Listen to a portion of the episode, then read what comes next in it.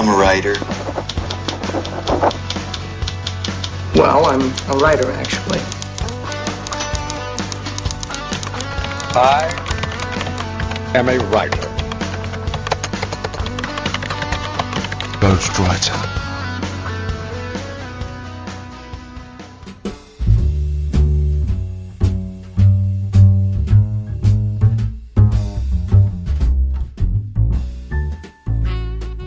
Saudações literárias, queridos ouvintes! Eu sou Ricardo Erdi e esse é o podcast Ghostwriter.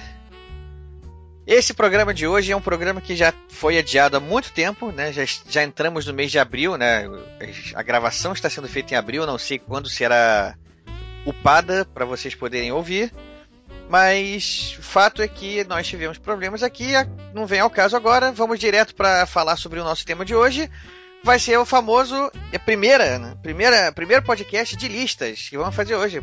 Famosa, famoso formato que todo mundo sempre pede. E é o primeiro podcast de listas com os livros que lemos em 2015 e que temos vontade de recomendar para nossos ouvintes. Para isso, reunimos o time aqui clássico do grupo, do podcast. Então, para começar com vocês aqui, Laudelino, seja bem-vindo. Boa noite, pessoal. Mais uma vez um prazer estar aqui com vocês. Vamos lá. É, a listinha tá boa aqui e vamos em frente. Vamos em frente.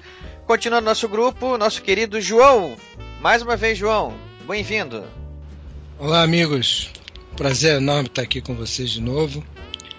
E espero que vocês gostem do programa de hoje. Um abraço.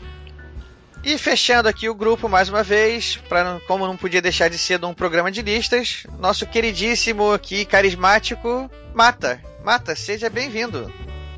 Saudações literárias, podcasters. E ainda bem que você falou carismático, né? Não um carasmático. De tanto, de tanto livro que eu Começou. compro em sebos, então era para ser um carasmático, né? Ainda bem que o carismático é um pouquinho melhor. Vamos lá, vamos conversar sobre livro. Vamos conversar sobre livro com algo. A gente não é asmático aqui, não tem nenhum asmático. Enquanto isso, vamos chamar o Modern aqui, nosso querido Modern, para ele dar os recados aqui e daqui a pouquinho eu tô de volta.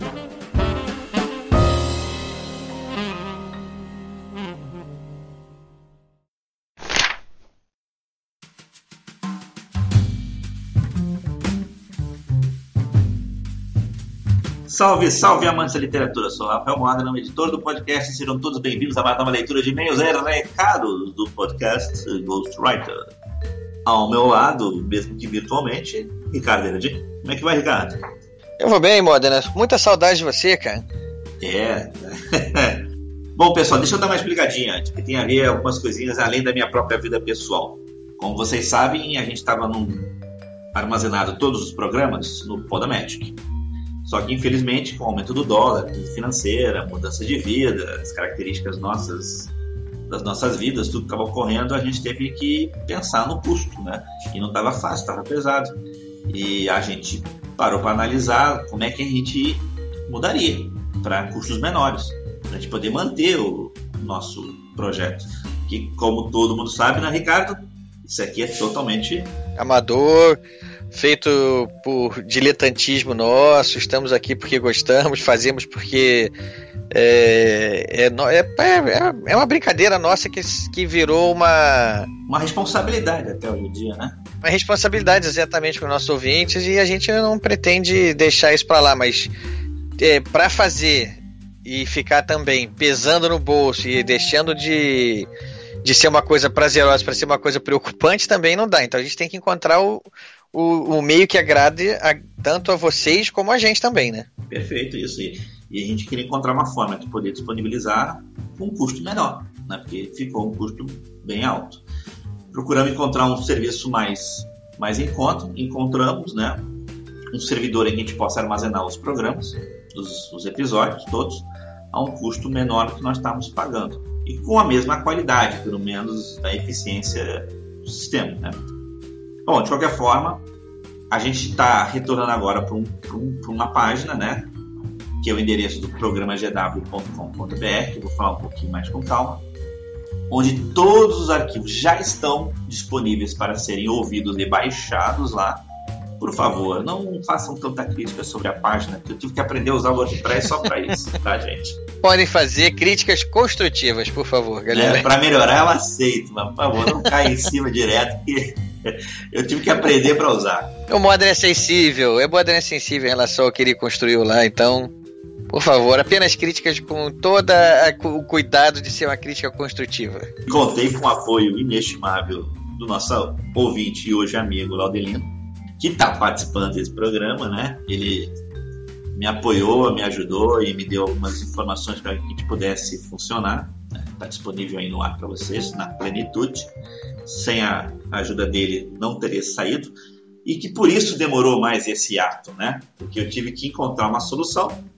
E além de encontrar uma solução que pudesse caber no nosso bolso, ao mesmo tempo tinha que trabalhar para que isso funcionasse, né? Porque o Podométrico é basicamente ele não botava as informações lá e já vinha a coisinha meio pronta. Agora não, tive que criar, apesar do WordPress realmente ser uma mão na roda, eu não sabia usar, tive que aprender. E vamos ser sinceros, gente, a gente vai passando a idade, mais uma coisa para aprender fica cada vez mais difícil. Não estou mais com meus 20 anos, né? para aprender uma coisa nova, e por isso deu um pouquinho mais de demora. Mas vamos lá, Vou passar para vocês agora os novos endereços e o novo feed. Tá?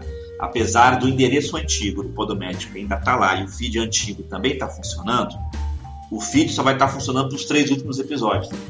Então toda vez que eu colocar mais um episódio eu vou tirar momentaneamente. Mas na nova página e no novo feed está tudo prontinho lá, tudo funcionando, ok? Bom, nosso novo endereço, Ricardo, você sabe qual é? Vamos lá, é, página www.programagw.com.br. Perfeito. E o nosso feed é exatamente esse com barra feed no final. Ou seja, www.programagw.com.br barra feed. Isso aí. Ok, então pessoal, a gente vai ter esse programa novo de agora. E até o final do ano agora, infelizmente, chega no final do ano, Natal, a gente pode ser que tenha mais um, dois programas, tá? Mas a nossa promessa agora nova é que em 2017 a gente vai funcionar a plenos vapores, ou seja, voltar à normalidade, produzindo a mesma assiduidade que nós tínhamos antes, 15 em 15 dias, com um programa novo, quem sabe até mais. Há alguns projetos dessa página nossa começar a ter algumas outras informações além dos podcasts, e aí a gente vai demandar que o Ricardo mais algum outro amigo a gente possa desenvolver também algumas ações que antes estava limitado com o Podomatic, mas agora com a própria página a gente está um pouquinho mais, óbvio, aberto às novas ações. É, é, comum a gente receber lá nos nossos e-mails ou no Twitter mesmo várias pessoas ligadas principalmente ao mundo da informática aí que oferecem ajuda, que gostam do programa e não querem ver o programa acabando e ficam desesperados, tipo, por favor, não acabe, se eu puder ajudar de alguma maneira, eu faço isso, trabalho com isso, eu sei que lá, eu... pode contar comigo. Então, pessoal, a partir de agora, quem quiser oferecer ajuda aí, por favor, mande seu currículo. que a gente pode re realmente acabar usando aí umas ajudas esporádicas aí de algum ouvinte mais disposto a participar voluntariamente, né? É bom, bom deixar isso bem claro. Com amor e amizade. Exatamente, pelo amor à literatura, o amor ao podcast e a gente promete que vai ser bem tratado, que o Modern é um patrão bonzinho. É, que patrão bonzinho, eu sou no máximo um sócio aqui. Enfim, pessoal, é, é só isso mesmo, porque várias vezes a gente deixou de andar aí porque pesou para um ou pesou para o outro, mas agora com as coisas mais começando a entrar no trilho de novo, se a gente acabar precisando de uma ajudinha aí, que seja de alguém para uma manutençãozinha aqui, ou botar um post no ar ali, é, de repente pode ser uma boa pedir aí algum ouvinte aí que se que se, se voluntaria aí para ajudar a gente, será muito bem-vindo quem quiser fazer isso. Agora nós temos estrutura, né? Porque antes a gente não tinha, né? Agora não, a gente está começando a criar uma nova. Isso vai permitir, de repente, mais criação coletiva, né? Mais gente realmente alimentando o Ghostwriter. Isso aí. Bom, pessoal, é isso aí. Fiquem com o programa e vamos lá. A grande promessa mesmo é 2017, tudo lindo e maravilhoso, mas estamos aí. Vamos firmes e fortes, apesar de todos os problemas que a gente passou no ano. A gente segue a vida, a vida é imperativa. Um abraço para todos e até a próxima. Um abraço para todo mundo, daqui a pouco eu tô de volta aí.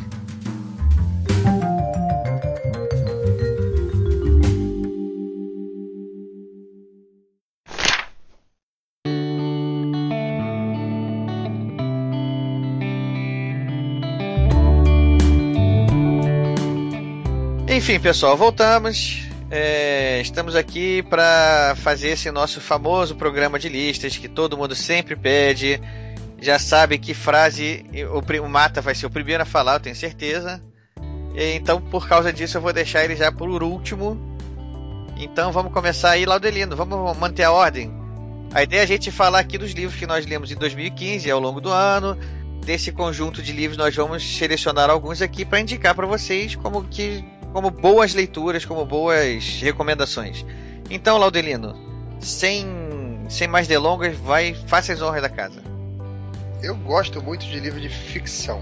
Sempre gostei muito, desde pequeno, de ficção e depois de livro de história, né? É, mas parece que esse momento que vive o Brasil, né, ele acaba por influenciar o nosso senso de dever e você coloca certos temas como prioridade, né? Você quando vai lá na estante pegar um livro, você fica tentando aprender mais alguma coisa sobre um ou outro assunto para você se inteirar das coisas que estão acontecendo, né? Eu acho que isso de certa maneira alterou a, minha lista de livros favoritos lá de 2015, né? Eu gostaria de falar de livros mais alegres, livros de fantasia, que eu gosto muito, de livros de ficção. É, mas eu também tenho que ser sincero, né? Então, como o tema é a lista dos livros que a gente vai indicar que foram lidos em 2015, bom, vamos lá para minha lista. O primeiro é o livro chamado é, Como Ser um Conservador do Roger Scruton. É, eu, eu, cheguei nesse livro já estava trabalhando na editora Record. A Record ele, ela lança tanto livro que você não consegue acompanhar tudo que está tá acontecendo. Né? A média histórica são de três livros novos por dia, né? E esse autor eu já conhecia de nome, sabia que era um clássico lá pelas aulas de filosofia lá do Olavo de Carvalho, que eu sou aluno de lá desde 2008. Quando o editor Carlos Andreasa postou no Facebook que esse livro estava sendo lançado, é, eu fiquei no pessoal da gráfica lá para me, me, avisar quando ele seria impresso que eu queria colocar a mão no livro. Eu sabia que ele era um clássico, mas eu nunca tinha colocado a mão nele. Eu tinha até esquecido que essa informação pula na minha cara lá nos sistemas da empresa, em vez de ficar olhando o sistema, eu estava lá perturbando o pessoal da gráfica. Né? Eu tava empolgado mesmo com o livro. queria botar a mão no livro, aquele negócio de cheirar livro, olhar, ver. E isso é, isso é preocupante, hein? Então, quando ele saiu, eu comprei ele mesmo antes dele estar tá na loja. Antes de lançar, eu já tava até falando dele lá no, no, no Facebook. Porque é, logo nas primeiras páginas eu vi que eu precisava de uma caneta de marca-texto. Era tanta informação relevante que é, é você sente aquela necessidade de destacar né, aqueles trechos. E foi assim o livro inteiro. Eu gastei a caneta toda no livro. Eu nunca tinha feito isso com o livro, tanta marcação. Tá? Porque eu, eu, sempre fui um cara conservador, mesmo sem saber, né? Tá, aos poucos eu fui entendendo os motivos. Eu sempre tive esse sentimento de pertencer a uma tradição, mesmo sem conseguir descrevê-la. Eu via um outro lado, achava aquele estranho, eu via um outro lado, como se falava muito, e eu era mais simpático, mas ele faz esse negócio de é, em direção à teoria para entender aquele, aquele sentimento, tá? O, o, autor ele faz uma apresentação teórica e prática do pensamento conservador é, em suas várias dimensões da vida, em sociedade, e faz com habilidade muito é, grandiosa para expor a teoria e análise de maneira clara e concisa, sem complicação. É, não é um texto pesado, é um é texto leve, com exemplos bastante práticos, então é, é, é muito valioso esse livro. Você realmente você termina a leitura dele com a percepção de que aprendeu algo valioso, importante e necessário. Uma grande dica que eu dou: Como Ser um Conservador é um livro branco que tem uma seta azul apontando para a direita, do Roger Scruton. Esse foi o primeiro livro, tá? É, o livro toca em assuntos econômicos ou é só em aspectos é, sociais, culturais? Pega filosofia, política e economia. Pega os três temas dentro de uma, de uma visão conservadora essa coisa da, de você manter as tradições, evitar essas grandes rupturas, né?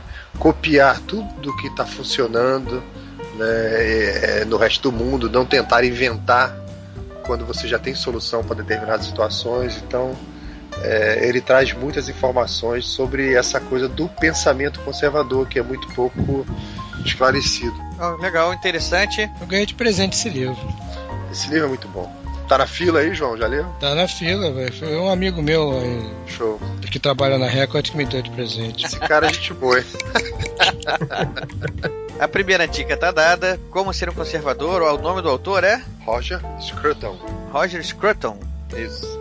Da editora Record. Fica a primeira dica.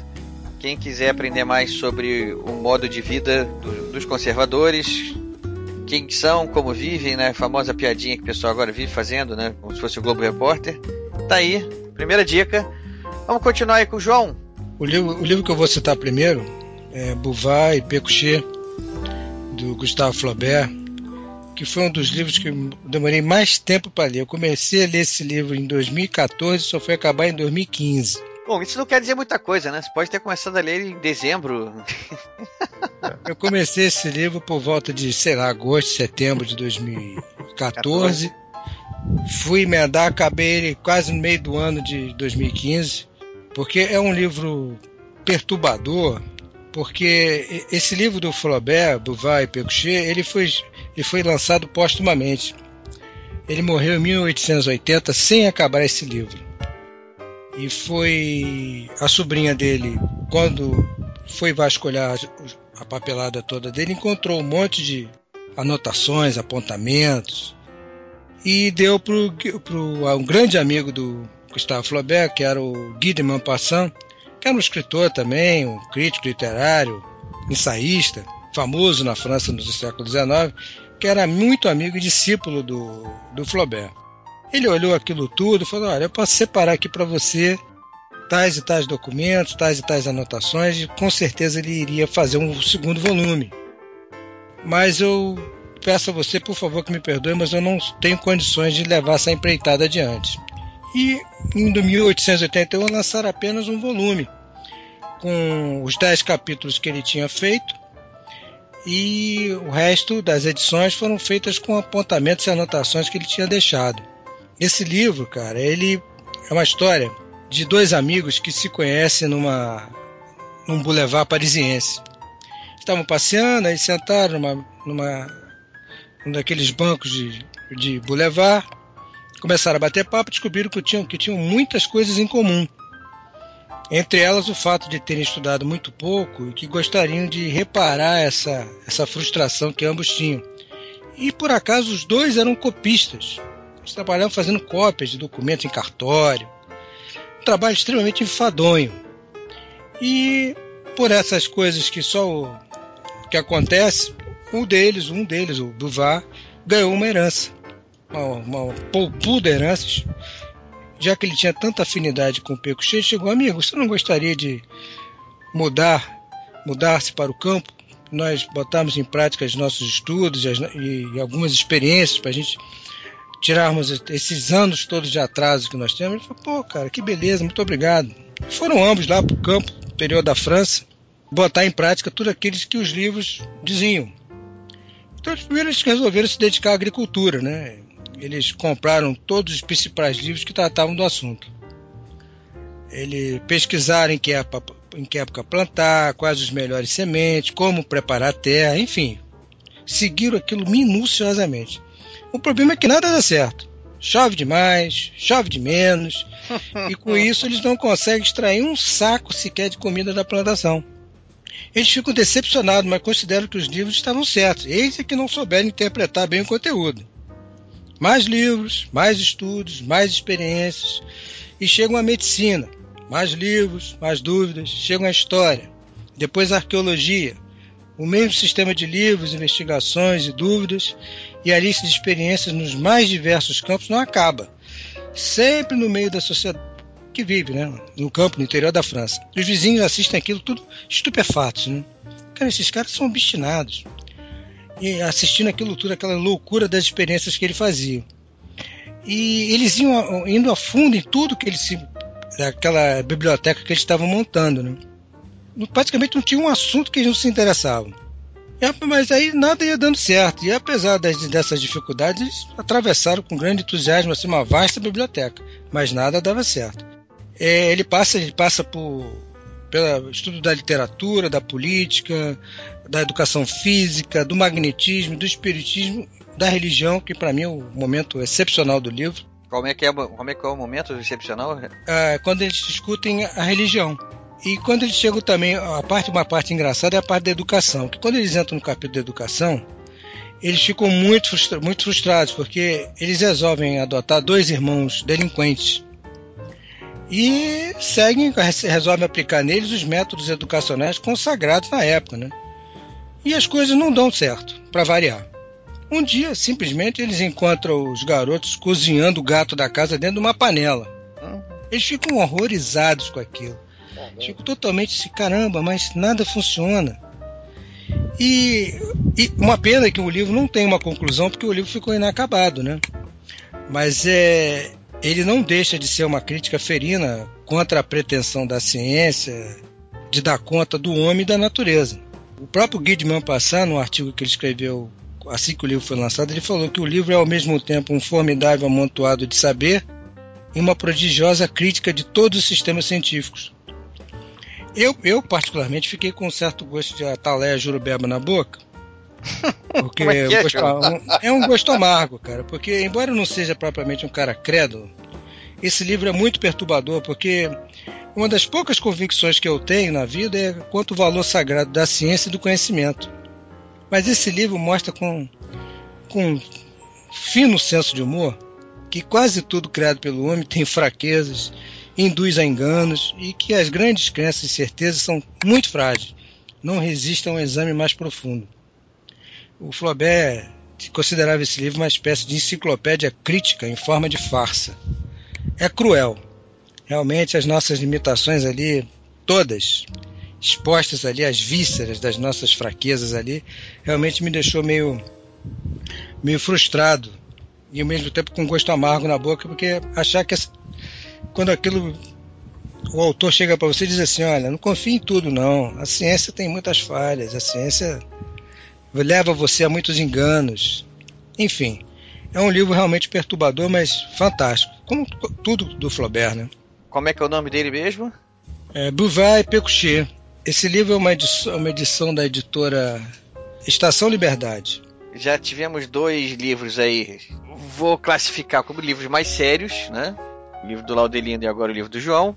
Então eu vou. Eu ia chamar o Mata, mas eu vou fazer o seguinte: para eu quebrar um pouco esse, esse clima de seriedade que se instalou nessa nossa primeira rodada, eu vou chegar chutando balde e citando o livro Os Portões do Inferno, André Gordirro. Gordirro, Gordirro. É um amigo meu, conhecido aqui, pessoal, que escutou aqui o podcast de tradução do Universo Expandido Star Wars, já, já teve aqui com a gente outras vezes e lançou esse livro, Os Portões do Inferno. É um livro, é um livro de fantasia, que se passa uma história que se passa num mundo de fantasia inventado por ele. E a história foi criada em mesas de RPG ao longo da vida dele, jogando com os amigos. Resolveu compilar aquelas aventuras e saiu o livro, a história divertidíssima. Quem, quem conhece RPG, quem gosta, vai identificar muitos dos momentos ali, vai entender tudo que está acontecendo, vai rir, vai, vai, vai passar um tempo bastante agradável, que conta a história de um grupo de heróis improvável. O nome, o nome do livro já fala, Os Portões de Inferno, é que os portões de inferno sejam abertos para que determinadas criaturas venham para a dimensão onde eles vivem e não, não, não, não promovam uma convivência muito, muito pacífica, né? Então é um livro para quem quer se divertir, é um livro para quem quer fugir um pouco dessa realidade que está tão pesada de se viver, né? Esse mundo. A literatura tem esse poder de fazer a gente dar uma desligada. E esse livro do Gordirro é uma excelente dica para quem quer poder viajar, ir para outros mundos, viver outras aventuras e sair um pouco dessa desse nosso cotidiano aqui tão chato que tá. Quebrando um pouco esse clima, fica a dica: Os Portões de Inferno de André Gordirro, minha primeira dica desse programa de hoje. Com isso nós deixamos agora para o nosso querido Luiz Eduardo Mata. Oba, não, olha, concordo com tudo que você falou aí sobre escapismo e eu tenho escapado bastante dessa realidade, graças a Deus. Estou acessando pouco as redes sociais, o que está me deixando feliz, assim, mais calmo. Tenho procurado encontrar as pessoas pessoalmente e tenho lido bastante, mais até do que eu, do que eu li. Imagina, mais do que ele ele tá, tá, tá é, é. Você fez o que da vida agora? Você, você tem comida? Você abriu mão do que? Eu abri, é, pois é, né, porque eu já, não, comer e dormir também são coisas fundamentais. Né? Eu tenho comido muito bem também, né? Só, só as pessoas olharem para mim que elas vão ver que eu tô. Rechonchudo. É, algumas partes, né? Digamos assim. Pois esse é. é o Bata. E dormido também, que é muito bom, né? É fundamental, né? A gente tem que aproveitar as coisas boas da vida. O que, que antes da gente começar o programa, a gente estava falando sobre Ortega y Gasset, não é, o Laudelino? É isso, isso. as coisas que importam na vida é aquilo que ele falava, que era o- são Era é a percepção do náufrago. percepção do náufrago. O que, que um náufrago ele, ele, ele pensa, ele dá né? importância, com o que ele se preocupa. Isso que tem realmente importância na vida. E comer bem e dormir bem, certamente estão entre elas. Né? Mas, é, e ler bem também. Né? Se eu fosse náufrago, sem livros, eu ficaria muito perturbado. Um náufrago chega numa ilha deserta, só que por algum acaso chega junto com ele um container de livros. Ele ele não ia pedir socorro, ele não ia Se for providenciar. literatura, eu surto. É, é, literatura. Imagina se ele não ia providenciar uma, uma tentativa de fuga dali, uma tentativa de resgate, nada, ele ia ficar enfurnado dentro do container lendo. Eu ia pedir, descarrega o container e pode Eu ir me embora. converteria, eu me converteria na hora.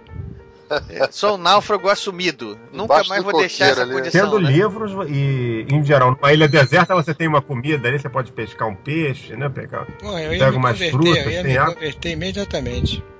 Você fica um ano, um ano lendo numa ilha, assim, olha que beleza, né? Você se converter aqui mesmo, João? Não, eu ia abraçar essa religião aí, o do, do Deus que botou esse, esse navio lá na ancorado lá na ilha. O senhor é de qual religião? Ah, eu sou de tal religião. Exatamente. É nessa que eu, é vou.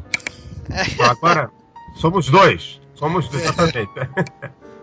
deixa, eu, te- deixa eu falar pra vocês aqui a minha primeira dica. Um livro muito bom que eu li no. Aliás, ano passado eu li muita coisa boa.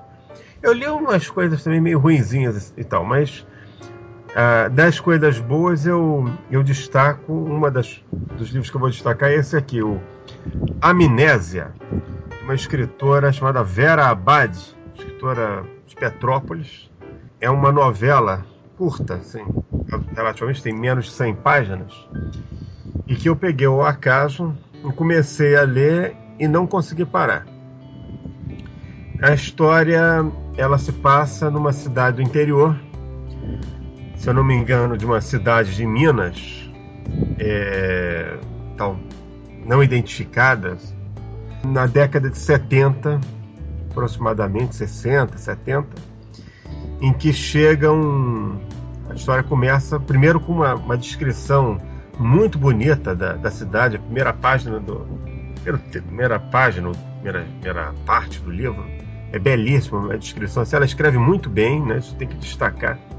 Uma prosa muito bonita. E logo em seguida e- e chega à cidade um, um forasteiro desmemoriado. E claro que uma cidade do interior, uma cidade pequena, interior do Brasil, ainda mais naquela época, que essas cidades eram ainda menos populosas, eram mais despovoadas, a chegada de um, de um forasteiro já causa burburinho, né? Quer dizer, ele já vira motivo de, dos assuntos da cidade antes mesmo de chegar à cidade. E tanto e, e como ele está desmemoriado, ele não tem, é, não sabe né, de onde veio, mas ele tá com uma roupa assim meio amarfanhada, mas tem uma boa aparência, enfim, uma série de coisas. Ele é apelidado pelos moradores da cidade de Mistério. Passo a se referir a ele como Mistério. E ele causa uma, uma mudança na cidade. Ele vai mo- morar numa, vai trabalhar numa, numa, numa loja e, e consegue desempenhar muito bem. E aos poucos vai se enturmando com os moradores da cidade que vão reduzindo a desconfiança em relação a ele. E esse livro, claro que ele é muito curto, então eu não vou, se eu começar a falar muito mais do que isso, eu vou entregar o final da história e eu acho que a história vale a pena ser lida. Primeiro porque ela tem um enigma, um mistério, né, para fazer uma, uma alusão aí ao próprio apelido do protagonista. E também porque é um livro gostoso de ler, porque ele mostra bem a realidade brasileira. Você encontra ali uma, um Brasil profundo, digamos assim, com o qual a gente se identifica. O microcosmo do o Brasil, né? microcosmo do Brasil, do, do- de cidades do, do interior do Brasil, que ainda existem, ainda hoje você vai para cidades bem pequenas, ainda tem essa vidinha provinciana, né, no, no bom sentido, assim, não é provinciana é, denegrindo a cidade, né, provinciana até poética, né? bucólica, né? É, e é interessante porque nós aqui que moramos em cidade grande, a gente tem uma certa nostalgia dessa vida um pouco mais tranquila. Não que a gente talvez, talvez a gente não conseguisse se adaptar a, a ela, mas lendo numa, numa história, ela bate fundo em alguma coisa que a gente tem lá dentro. Né? Então eu gostei muito desse livro, Amnésia, Amnésia, da escritora Vera Abad, que é muito simpática. Eu tive com ela pessoalmente na Primavera dos Livros, aqui no Rio, em dezembro de 2015. Ela até pediu autógrafo para ela, ela autografou o livro e tirou foto. Foi bem bacana. E ela é muito simpática e tudo. E, e, ela, e ela é dona da editora, né? Que publicou o livro com uma editora de Petrópolis chamada Prazer de Ler. Então eu acho que é um livro que não se encontra facilmente nas, nas livrarias, que as editoras menores têm ó, seus problemas de distribuição, né, que é um grande problema das editoras de um modo geral no Brasil é a logística, né, distribuição dos pontos de venda. As editoras menores sofrem mais com isso. Então a editora certamente tem um site, tem uma é, página no é. Facebook. Então se alguém tiver curiosidade de comprar esse livro para ler, eu recomendo foi seguramente um, talvez o melhor livro que eu li em 2015 foi esse, Amnésia. Uma boa dica forte aí, porque quantidade de livros que o Mata já li. Num ano que ele diz que está lendo mais ainda. E esse é o melhor é, ou é um dos melhores. Top. Não sei se é o melhor, mas é top, é um dos tops, sem dúvida alguma, tanto que eu, eu elegi para ser o primeiro a ser mencionado, para ser a primeira indicação aqui. Como eu ia dizendo, eu vou ser o primeiro a pronunciar a frase aqui que eu vou comprar amanhã. Você, Você disse que, que era eu? Seria eu a pronunciar a frase? Olha aí. Pois é, né? Mas eu segurei de propósito. Se você não tivesse dito isso antes, na abertura do programa, eu teria já mencionado antes. Mas como você falou, eu resolvi lançar um desafio aqui e não mencionei numa dessas citações anteriores, que eu não vou revelar agora qual foi, para não quebrar o mistério. Mistério. Bom, então nessa primeira rodada as indicações foram Como Ser um Conservador, Bouvard e Pécuchet, Os Portões de Inferno e Amnésia.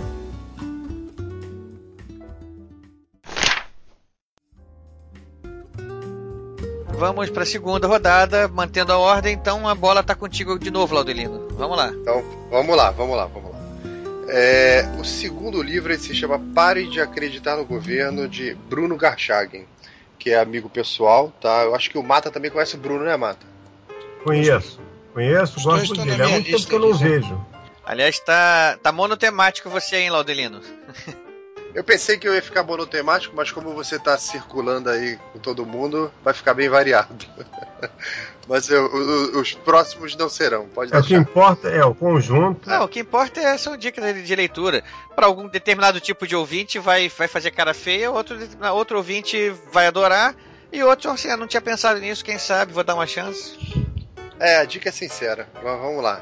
Eu conheci o Bruno ele bem antes dele lançar o livro, porque eu durante muito tempo acompanhei o site Mises.org.br, que é um site de economia é, que eu estava sempre visitando para entender o, o, que acontecia em economia, que eles tinham um linguajar bem mais simples do que aquele economês que a gente escutava na televisão. Aí, então eu entendia melhor as coisas como tá, que estavam acontecendo, que eles não tem nada de muita matemática, não, é muito explicativo de lógica, causa e efeito, então é muito interessante. E a partir desse contato com o site, eu acabei fazendo parte da primeira turma de economia austríaca lá na UERJ. E lá eu conheci o mestre Biratan Iori, que foi professor do Ricardo Edi no IBMEC, né, Ricardo? Isso, eu é, fiz lá o MBA em finanças, já tem. Parece que foi em outra vida, já de tanto tempo que. o Bira é fundador lá do IBMEC. Aí lá eu conheci também o Hélio Beltrão, que era filho do ministro Beltrão, que era o ministro da desburocratização do governo Figueiredo o ministério que a gente precisa reativar urgentemente, que a função deles era ficar dentro da máquina administrativa, encontrando as coisas inúteis e matando, eliminando as coisas inúteis que atrapalhavam a vida das pessoas. O ministério depois acabou e trouxeram tudo de volta, é terrível. Então tá. Bom, mas continuando lá na história do livro, né? A gente estava falando do Bruno, porque o Bruno ele, é, ele é um cara realmente diferenciado, né? Ele é o que pode a gente chamar de Lorde, é um conservador clássico. O cara extremamente educado. É incrível. O cara não levanta o tom de voz, ele é extremamente educado, ele sempre está muito bem arrumado. Ele usa a gravata de borboleta, né? É uma figura, cara, muito, muito legal. Aí, então ele, ele me contou uma vez numa conversa que quando ele estava buscando uma faculdade, ele queria fazer ciências políticas, ele não encontrou nenhuma no Brasil que atendesse os interesses por, pelos autores clássicos que ele estava procurando, né?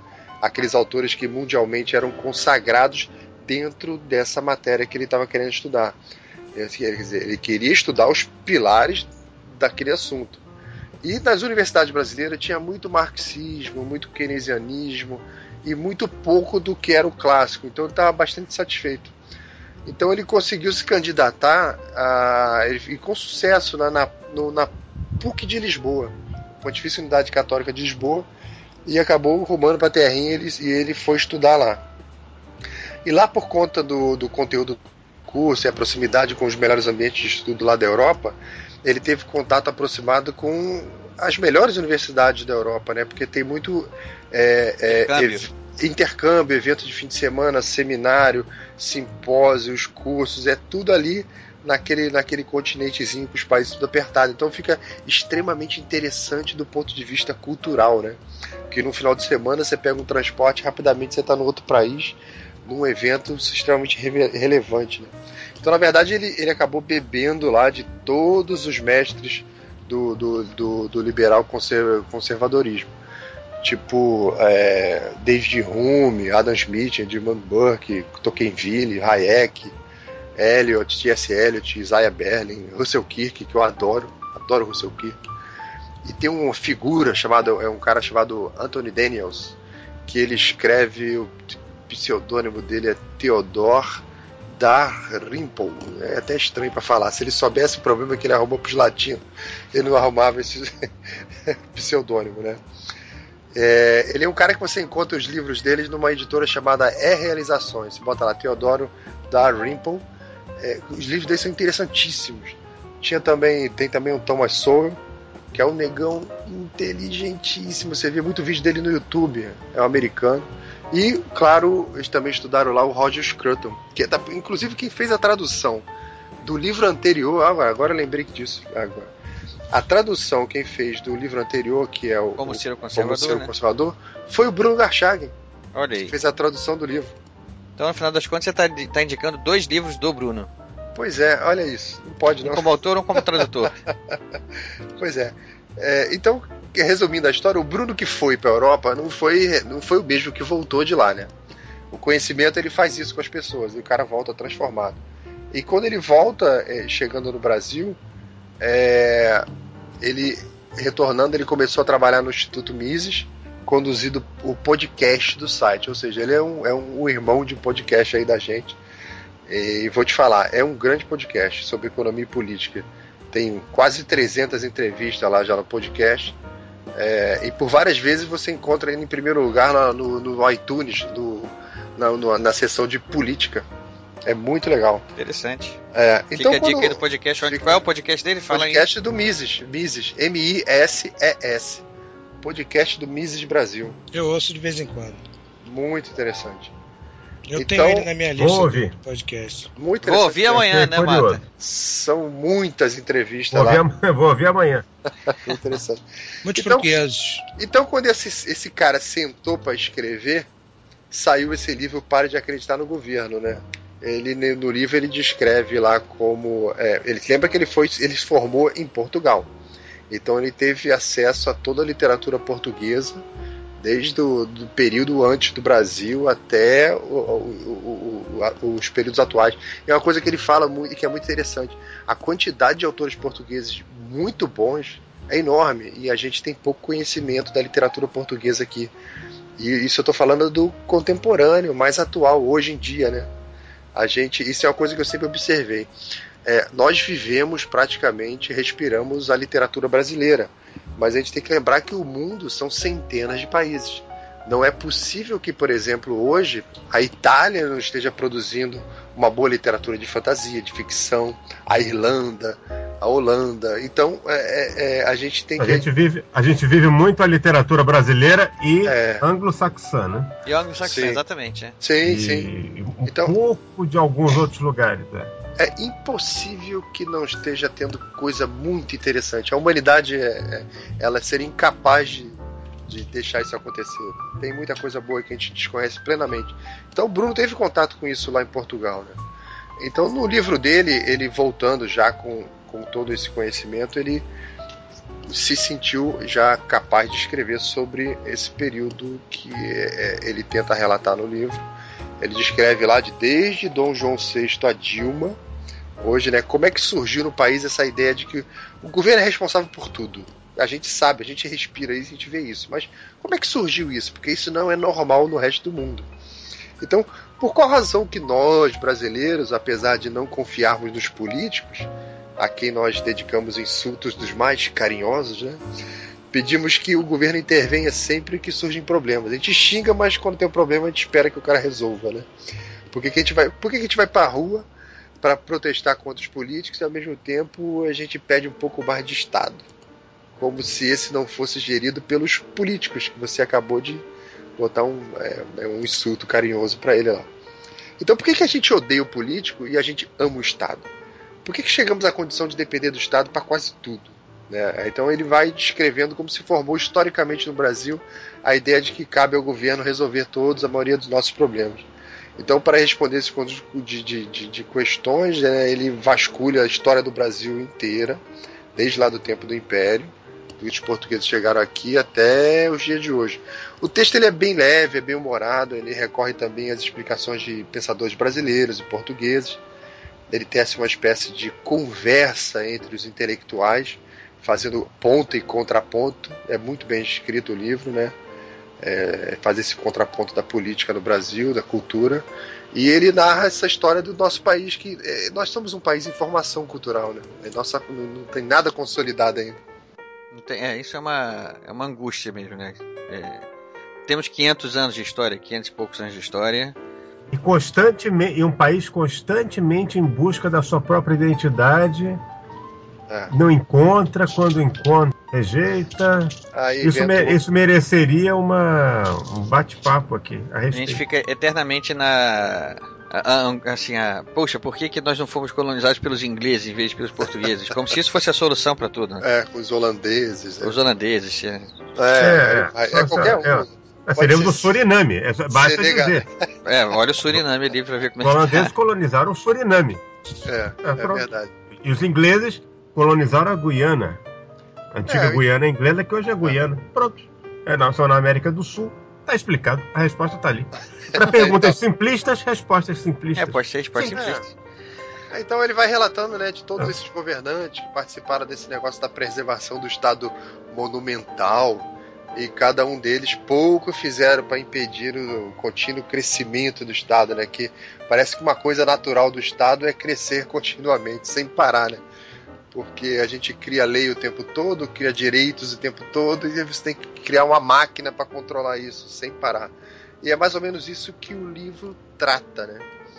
É, é, Olha o- lá, não, não vai chegar a nenhuma conclusão, nenhum spoiler, não, hein? Não, não, não, não, não tem, não tem spoiler, não. Não, é, não, é, certamente não é um livro de trama que a gente precisa, não, não, de- não possa ficar sabendo de alguma coisa que vai ser uma revelação ali. Não é, certamente É. não é isso, mas Ele fala, né, da- da- desse negócio do, parece um compromisso inabalável que os governantes têm de deixar o Estado continuar crescendo e tomando cada vez mais conta das nossas vidas. Inclusive aqueles que são chamados erradamente, né, segundo o autor, de liberais ou neoliberais. Isso aqui é interessantíssimo, que isso aqui me dá um gancho para falar de outra coisa. Praticamente já encerrei aqui a descrição do livro. É só para terminar e completar. É, a melhor explicação que eu vi hoje da diferença entre o liberal e o neoliberal, ela foi dada por um professor chamado José Monir Nasser, é um economista, tá? Que eu, eu vou comentar até um pouco dele mais no final aqui da, da, da, da- frase. Ele, ele, ele Já dizia falecido. já falecido, infelizmente, ele dizia que a afirmação de que um neoliberal era um liberal era o mesmo que você dizer que o mico-leão dourado era uma espécie de felino. eu achava isso fantástico, que eu entendi numa frase ele explicou, esse negócio de neoliberal, esse negócio não existe, ou tu é liberal ou tu não é, não tem nada de neo. Então, é, vocês acham esses vídeos do Monir, José Monir Nasser, no YouTube? Eles são poucos, tá? É, mas é, mas são muito interessantes. Mas poucas, poucas pessoas sabem que o, o José Monir Nasser ele conduziu um dos maiores projetos de cultura da história do Brasil.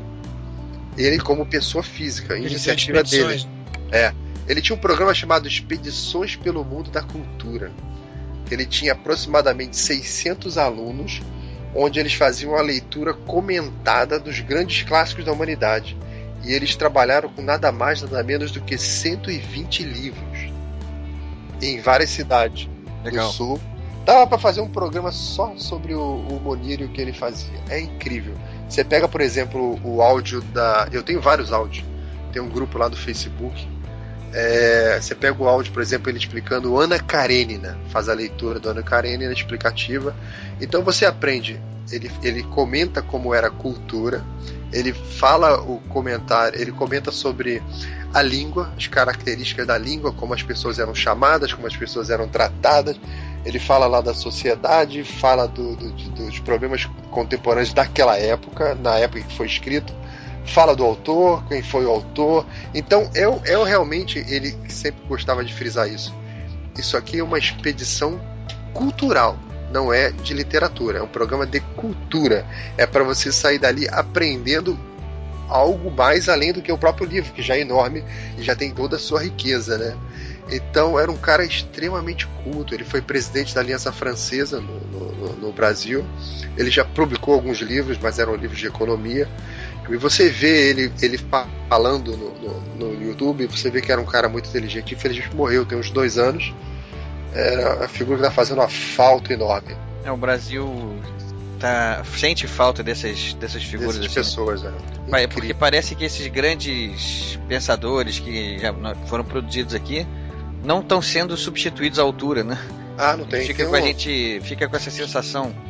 Cada vez que um desses caras morre, né, vai embora, a gente fica com a sensação de que e agora quem vai ficar no lugar, né? É aquelas frases de RH que diz que ninguém é insubstituível. Aí eu pergunto, ah, ok, quem ficou no lugar do Vinícius de Moraes? Quem ficou no lugar do José Morinácia? Quem ficou no lugar do Ayrton Senna? Qualquer área que você vá falar assim, esse negócio não existe tem pessoas que são realmente insubstituíveis. Não tem jeito para ficar no lugar. Tem Terminei. uma frase do tem uma frase do, do Nelson Rodrigues que é muito interessante quando ele fala da examinando-se o nosso necrológico, nosso suposto necrológico, podemos dizer que hoje no Brasil não tem ninguém digno de um grande enterro. o, o problema do Nelson Rodrigues é que ele não era um frasista muito bom, né? É, pois então, a minha próxima dica vai ser sobre o Nelson. Então vamos lá, aproveita e vai, vai na onda. É um livro, eu, na verdade, o livro é derivado de uma tese de doutorado de um, um professor de literatura da Universidade Federal do Rio Grande do Sul chamado Luiz Augusto Fischer. O nome do livro é Inteligência com Dor. Nelson Rodrigues, ensaísta. Nesse, nesse livro, ele defende a ideia de que Nelson Rodrigues não era cronista. Cronista era uma, um estilo menor de literatura. E que a crônica ela não tem muito compromisso assim com nada que seja duradouro. Você acaba de ler uma crônica, joga o jornal fora e ninguém vai se lembrar mais daquilo. Ela tem uma, um compromisso com a comédia, com a graça, com uma coisa leve. E o Nelson Rodrigues, as crônicas do Nelson Rodrigues, nenhuma delas, praticamente nenhuma delas, você conseguia deglutir e simplesmente processar aquilo jogar o jornal fora. Não. Você ficava pensando aquilo, refletindo sobre aquilo que ele dizia. Então, a tese de doutorado dele é que ele insiste que ele faz uma comparação com Montaigne, né? Michel de Montaigne, que foi o cara que o escritor francês que deu início ao termo ensaio, né? Inclusive a obra dele principal são os ensaios, e ele compara Michel de Montaigne com Nelson Rodrigues e mostra como a semelhança entre eles na forma como aprofundam é, os seus pensamentos, como eles demonstram aquilo para os seus leitores. Né? Ele sempre diz, ele dizia, o Fischer, o autor do livro, que os escritos, os escritos de Nelson Rodrigues eram excepcionais, extraordinários para ser simplesmente considerado como crônica. E como quase tudo que sai sobre o Nelson eu compro, eu fiquei curioso sobre esse livro. Eu vi uma, um programa com ele, se eu não me engano, no, na TV Cultura, quando ele estava lançando o livro lá em São Paulo, eu fui atrás e encontrei. Realmente o livro ele faz uma, um apanhado praticamente eh, da obra do Nelson de crônica, passando os cinco livros de crônica dele: A Menina Sem Estrela, A Cabra Vadia, O Reacionário, O Remador de Ben-Hur e o célebre Óbvio Ululante.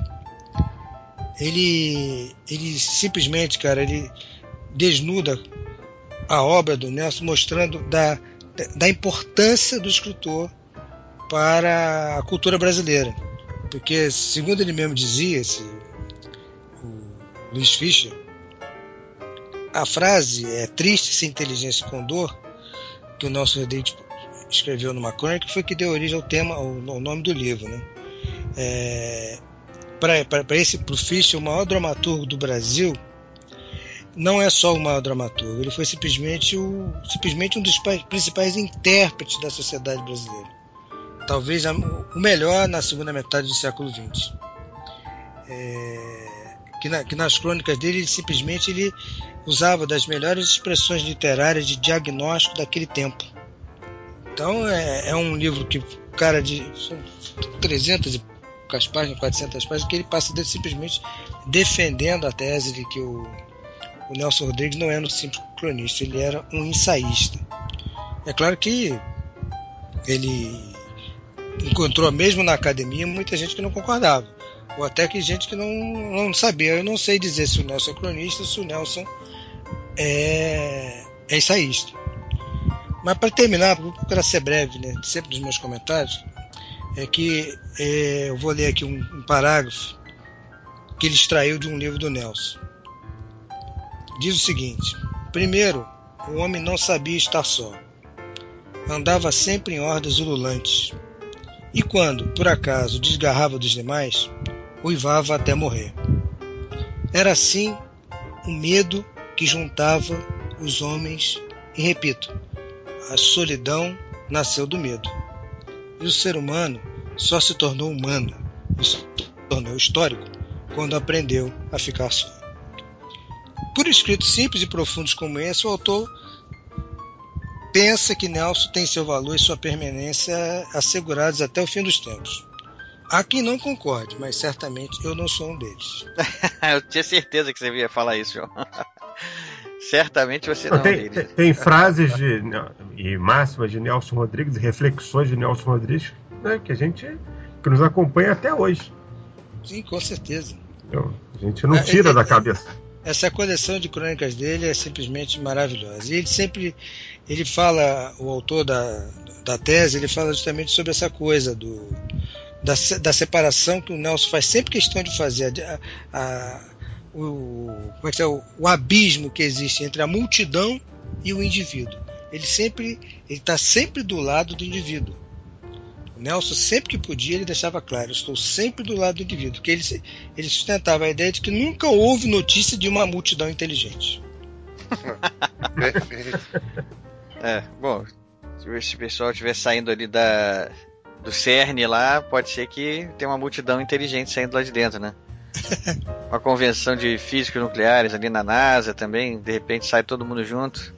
É. O, o João comentou Ou não. do. Ou não, né? Eles são indivíduos inteligentes, mas no, coletivo é. não são. Verdade. O, o, João comentou sobre o Montaigne, né? O hum. Montaigne tem uma, tem uma passagem interessante pelo Brasil, né? Lá em 1560, 62 por aí. Que ele teve, ele teve um encontro com aqueles índios, os tupinambás, e ele ficou muito impressionado com aquele negócio dos carimbás lá, né? E que eles acho que eles vieram numa expedição para levar uns índios lá para a corte francesa. Ele escreveu um livro. Tem um livro do Montaigne lá, uns ensaios lá que fala sobre os canibais brasileiros. Montaigne era uma figura. Ele dizia que um bom casamento era feito entre uma mulher cega e um marido surdo.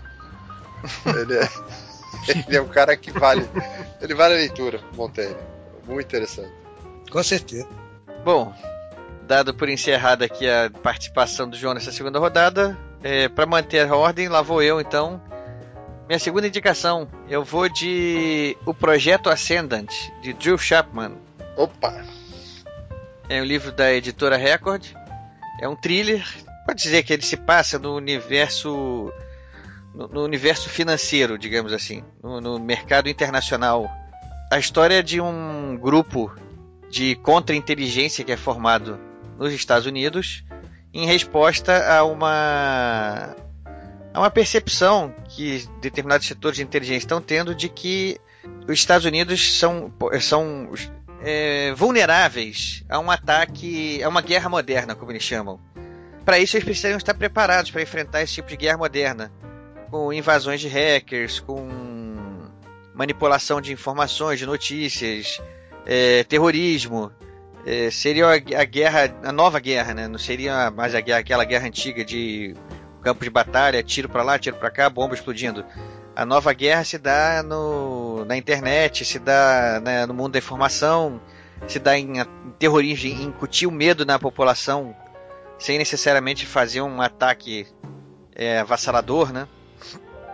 E aí partindo dessa, partindo desse princípio, se forma um grupo e justamente está acontecendo uma situação mesmo. Tem a, China está com a intenções, tá com intenções de promover uma instabilidade na economia americana por, por seus motivos, inúmeros motivos lá políticos econômicos, e está fazendo isso de maneira, obviamente, anônima, subreptícia, né, usando esses métodos novos dessa nova guerra, até que se forma esse grupo nos Estados Unidos que vai tentar perceber aonde vêm esses golpes, qual, qual, vai, qual vai ser a estratégia, o que fazer para evitar, o que fazer para contra-atacar e é formado um grupo de pessoas eh, escolhidas assim, pensadas praticamente, né?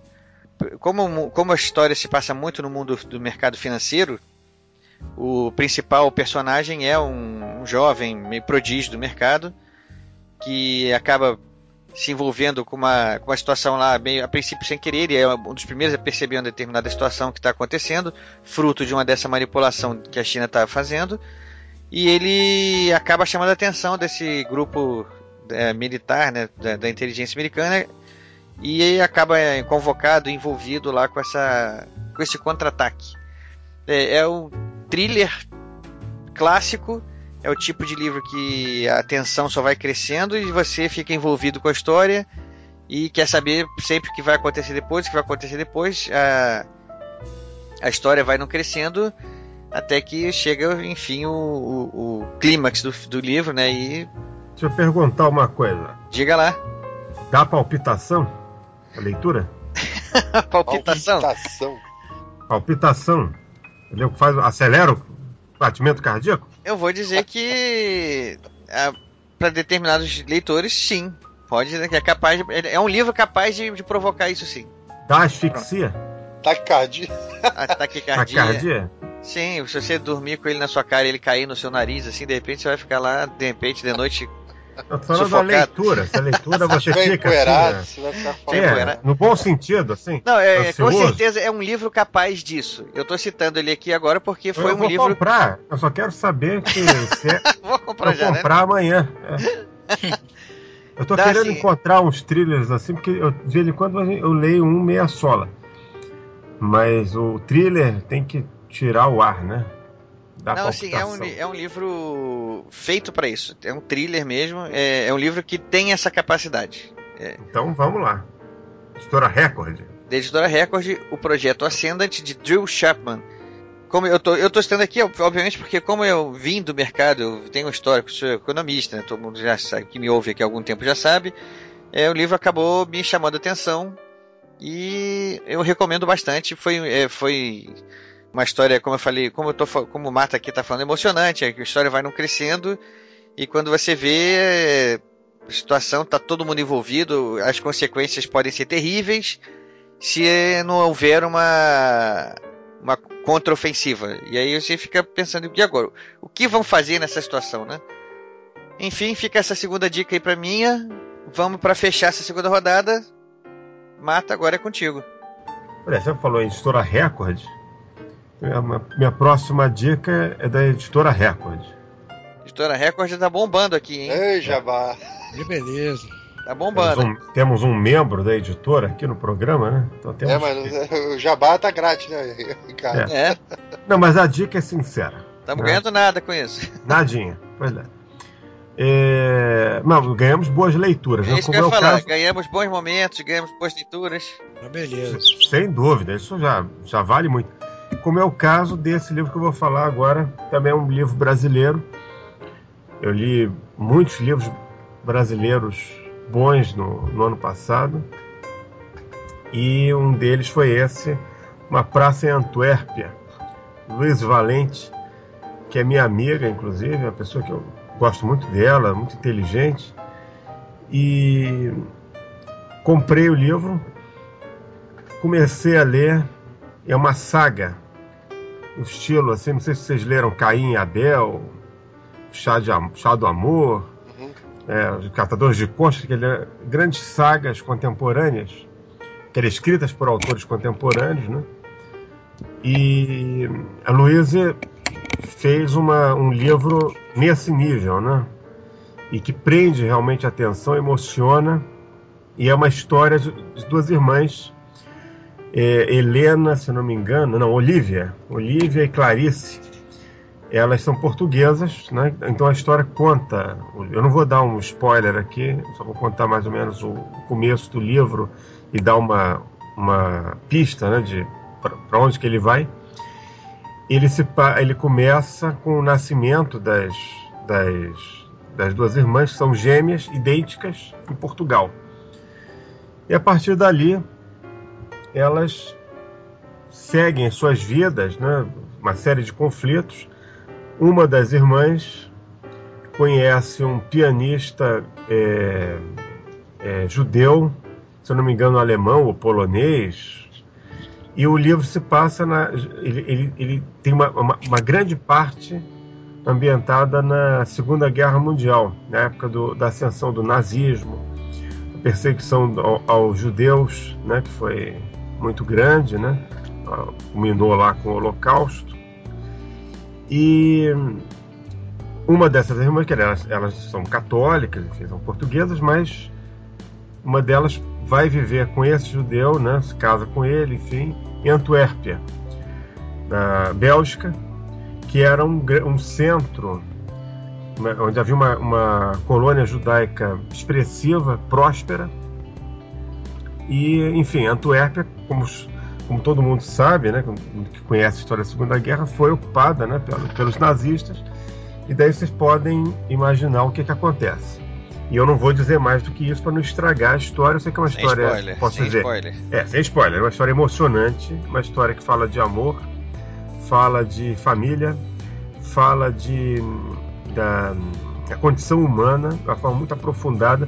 E foi interessante porque eu li esse livro e ao mesmo tempo nos chegavam aquelas notícias da Europa, da, da- dos, dos imigrantes né, fugindo da, do terror no Oriente Médio e, e buscando né, desesperadamente um, um abrigo né, na, na Europa, em qualquer lugar da Europa. Né? E há, há cenas nesse livro que remetem a isso que está se passando hoje, né? quer dizer, a tragédia humanitária, e ela toca nisso de uma maneira muito real, ela faz uma reconstituição histórica muito acurada daquela época. Se eu não me engano, ela viajou para lá e conversou com pessoas, fez muitas pesquisas, então o livro tem também uma, um embasamento histórico muito bom, assim, é um livro muito bem feito, tudo na medida, a história é, né, ela se desenrola sem faltar nem sobrar nada, né, quer dizer, é uma escritora de mão cheia e o livro é realmente emocionante, o, o, a, o final do livro é fantástico, é comovente. Quem gosta de uma boa trama, assim, de uma saga familiar e emocionante e comovente, com suspense também, né? Porque né, você tem também lá durante o, o- a trama, né, ao longo da trama, você tem cenas assim de suspense, fica também com coração né, aos pulos. Então eu recomendo muito a leitura desse livro, foi também um dos tops de, de livros em geral, né, que eu que eu li em 2015. Eu tiro o chapéu para Luiz Valente, que fez uma obra extraordinária. Muito, muito bom livro. Bom, então vamos aqui recapitulando. É, a indicação do João foi. Pera, desculpa, Laudelino foi o primeiro. Laudelino, a indicação Para de acreditar no governo do Bruno do Bruno Garchagen. Garchagen. Do João foi. Inteligência com dor. Nelson Rodrigues, ensaísta. Isso aí. De Luiz Augusto Fischer. O meu foi o projeto Ascendant, de Drill Chapman. E agora, Uma Praça em Antuérpia, Luiz e Valente. Luiz e Luiz Valente. A minha irmã leu esse livro, ela, ela me ligou chorando no final do livro. Deve ser É, bonito ela falando mesmo. que é muito bonito o livro.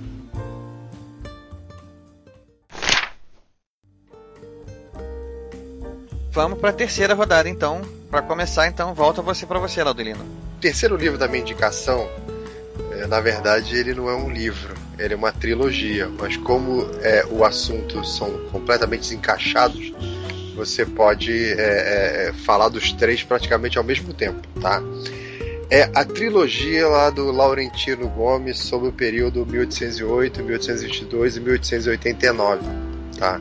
Ah, legal. É, eu sempre gostei de história. Eu adoro também aquelas fotografias antigas do Rio de Janeiro. Eu sou capaz de passar vários minutos ali observando cada detalhe da foto, das roupas das pessoas, até do meio-fio, ver como é que eles faziam a rua, o calçamento. Que impressionante, o calçamento era liso. Hoje em dia eles não conseguem mais fazer o piso liso. É incrível, né? É, Então eu fico curtindo aquelas fotografias, curtindo. Então isso te remete muito a um Rio de Janeiro de paz, aquele Rio de Janeiro antigo que não vai existir mais. Então fica aquela, aquele gostinho, né? Aí nessa busca pelas essas fotos do passado, eu acabei com um livro sobre a história do Jardim Botânico no Rio de Janeiro. Porque dentro da empresa que eu trabalhava, como eu comentei lá na, na, na, na Peugeot Citroën, o livro havia sido publicado em alguma ação cultural da empresa, eles fizeram a publicação desse livro, então não é um livro que está num circuito cultural, né?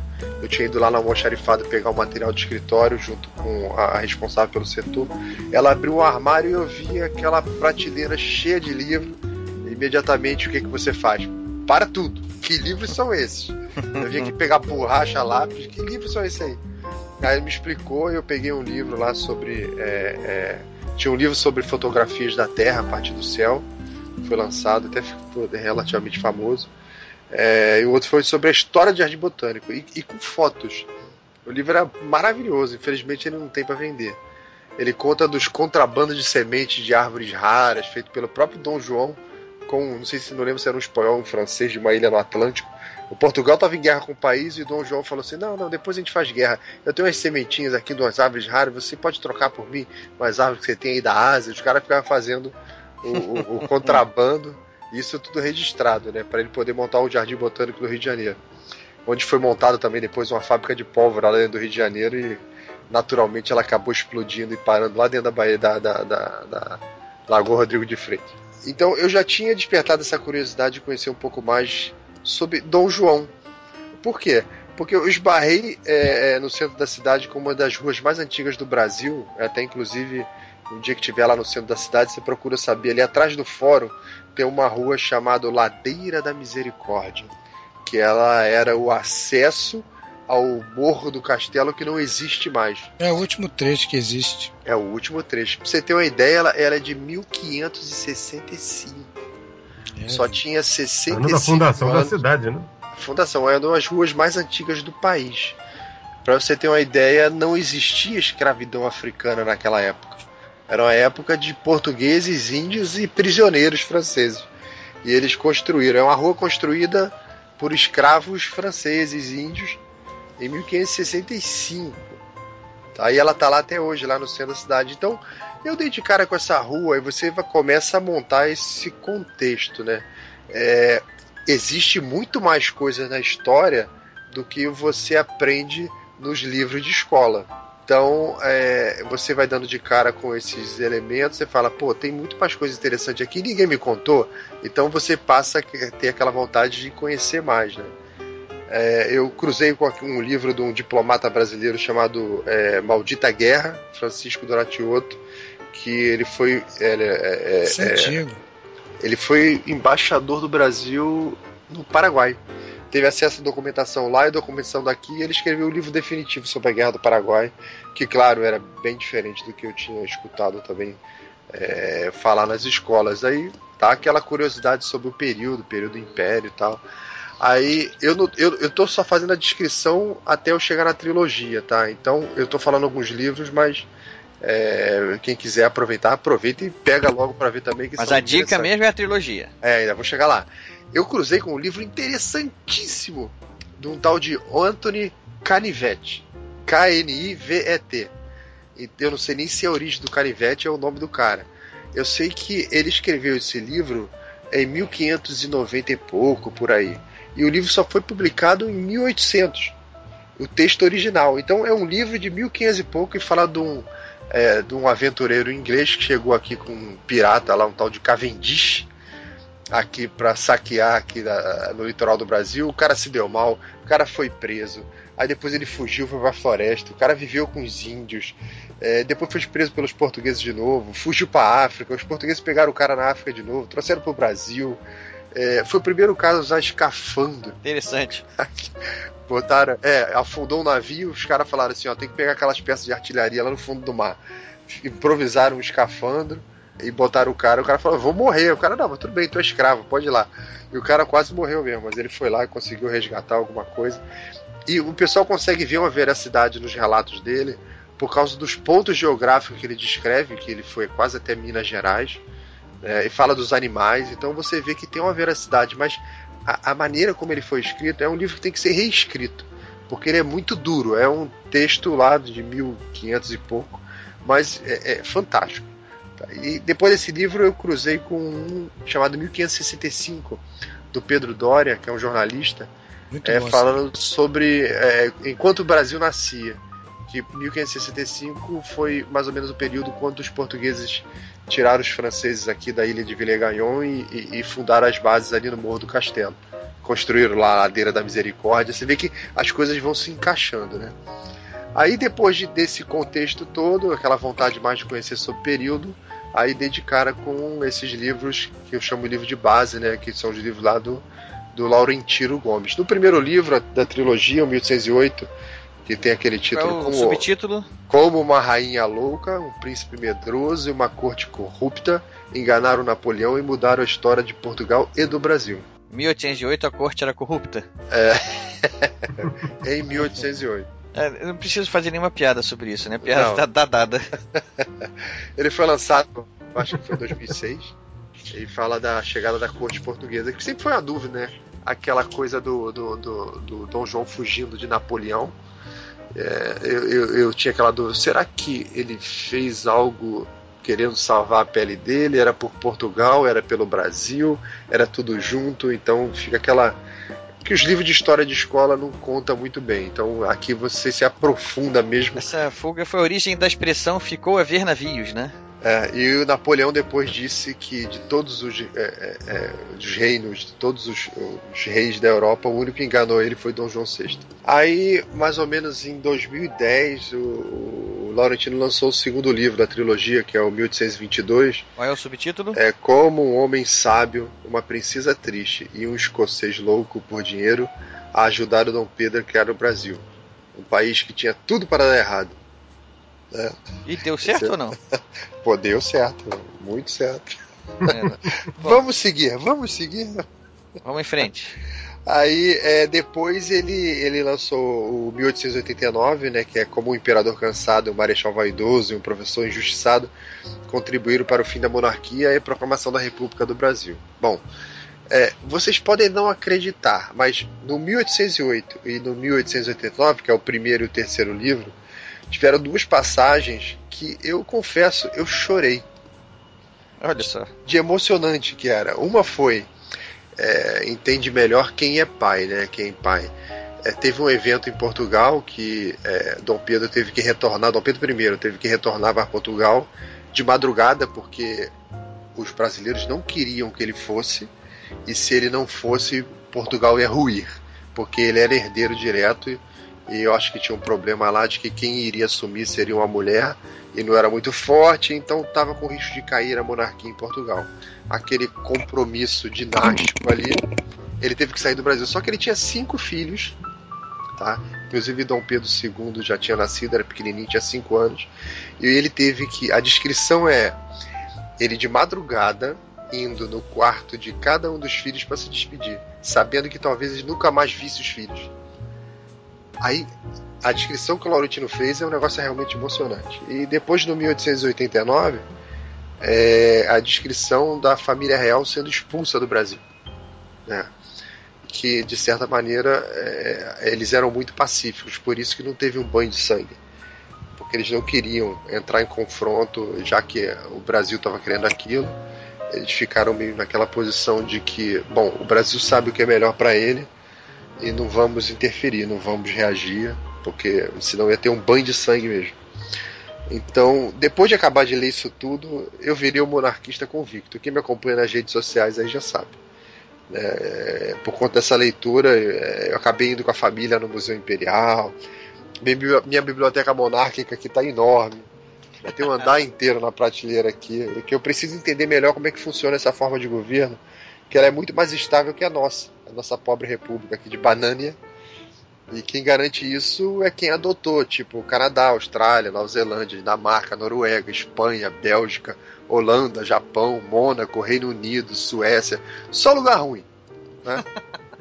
Então, essa forma de governo tem um valor prático que a República não tem, e isso tem que ser estudado pelos brasileiros, que infelizmente é, poucos sabem, mas a gente possui até hoje uma família real. Ela totalmente desprezada aqui, não vale nada aqui, né? mas ela é recebida até hoje como é, todas as honras de chefe de Estado em qualquer um desses países aí que eu citei.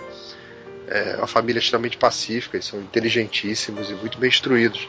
Se procura informações aí na internet, eles falam que eles não se envolvem com a política, não tomam partido de nenhum lado. O único lado deles é o povo brasileiro e que eles votariam diante de um plebiscito. Já teve um, acho que era 93, mas acho que naquela época é, era muito pouco difundida é, essa questão de informações, né? O pessoal dizia que era a volta da escravidão, e mal sabe que quem liberou os escravos foi a monarquia, inclusive um dos motivos por que ela caiu. Né? Então acabei virando aí, meu. Sou um conservador monarquista. Olha só. Essa bagunça aí ideológica. Falei pra caramba. Vamos lá então. É, a dica é a trilogia 1808, 1822, 1889 de Laurentino Gomes. Laurentino Gomes um curso de história do Brasil, né? Isso. Continuando então, João, tá contigo.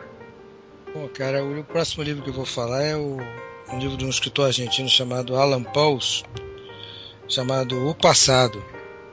Esse livro é uma, uma história de amor conturbada entre um casal que se dedica ao amor entre eles muito de forma muito fiel. Um casal assim se chama perfeito, né? Não é o estilo Simone de Beauvoir e Jean-Paul Sartre, não, porque eles usavam o estilo do, eles usavam o estilo do, do, do amor livre, né? Sartre, o Caolho e a, ah. a Simone, Simone de Beauvoir. Esse casal, esse casal não, esse casal eles viviam um amor intenso, de, de intensa entrega entre eles, mas depois de 12 anos simplesmente o romance acabou.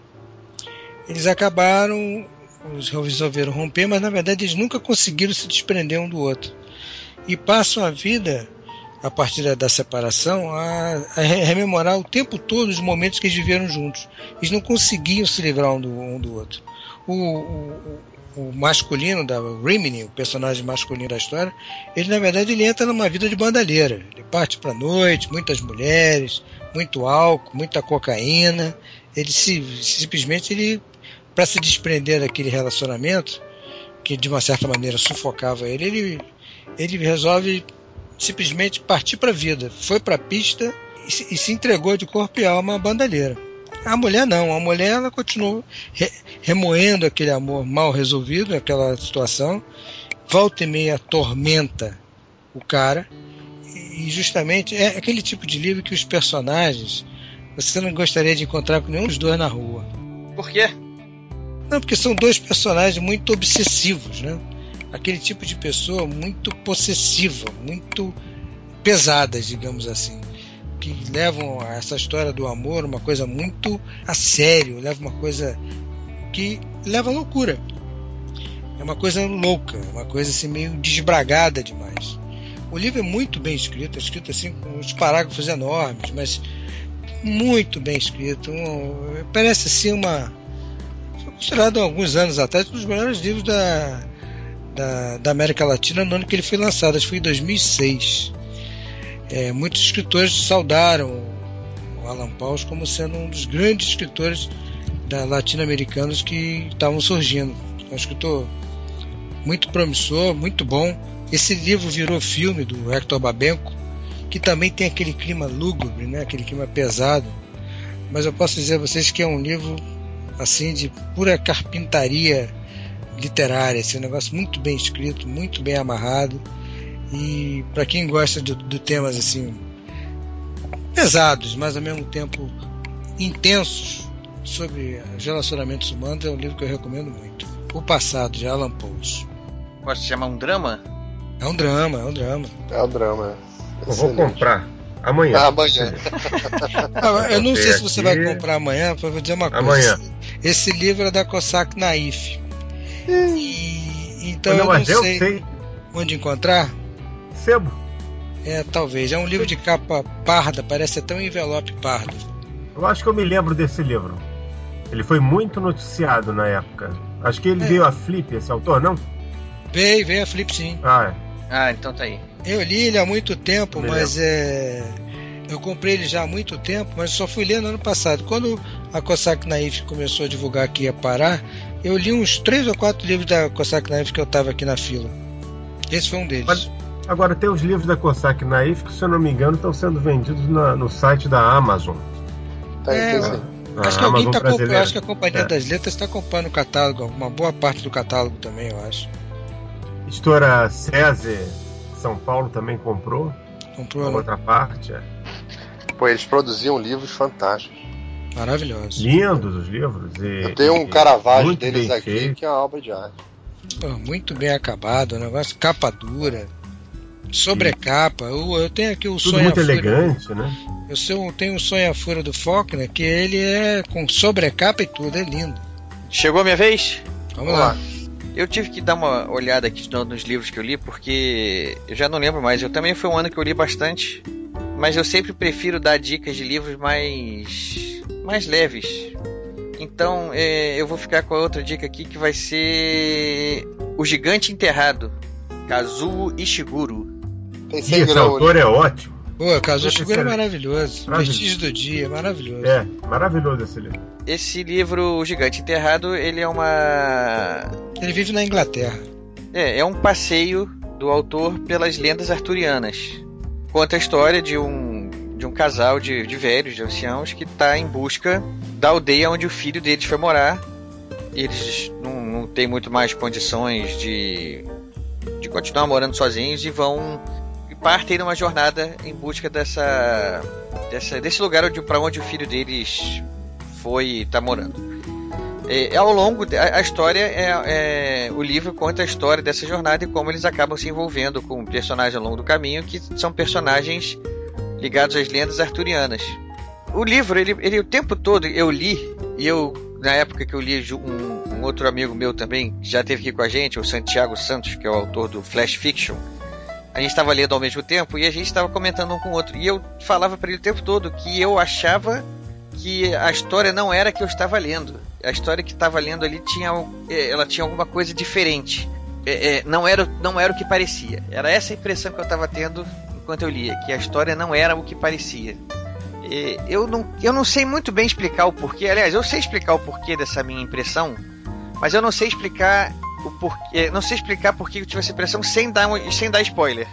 Então eu, eu prefiro dizer assim: é, é um livro que tem interpretações diferentes. Você pode simplesmente aceitar a história que está sendo contada ali literalmente na sua frente, ou você pode tentar elocubrar sobre se aquilo ali significa alguma outra coisa, ou se aquela história é contada daquela maneira mesmo, mas é, é se você olhar para um outro ponto de vista, muda tudo. Então, assim, eu acho que ficou legal, o que eu achei que ficou legal dessa, desse livro e que, me, que tornou ele recomendável foi essa, para mim, essa ambiguidade da narrativa, que fez com que o livro pudesse ter eh, leituras diferentes. Acabou sendo uma, um prazer a mais que eu tive nisso. Será que o que eu estou lendo é de fato isso? Será que a história vai ser totalmente diferente se isso aqui que está insinuado for o ponto de vista, é, entre aspas, verdadeiro, né? né, a gente nunca sabe se existe um ponto de vista verdadeiro né, numa, numa história, numa, num livro.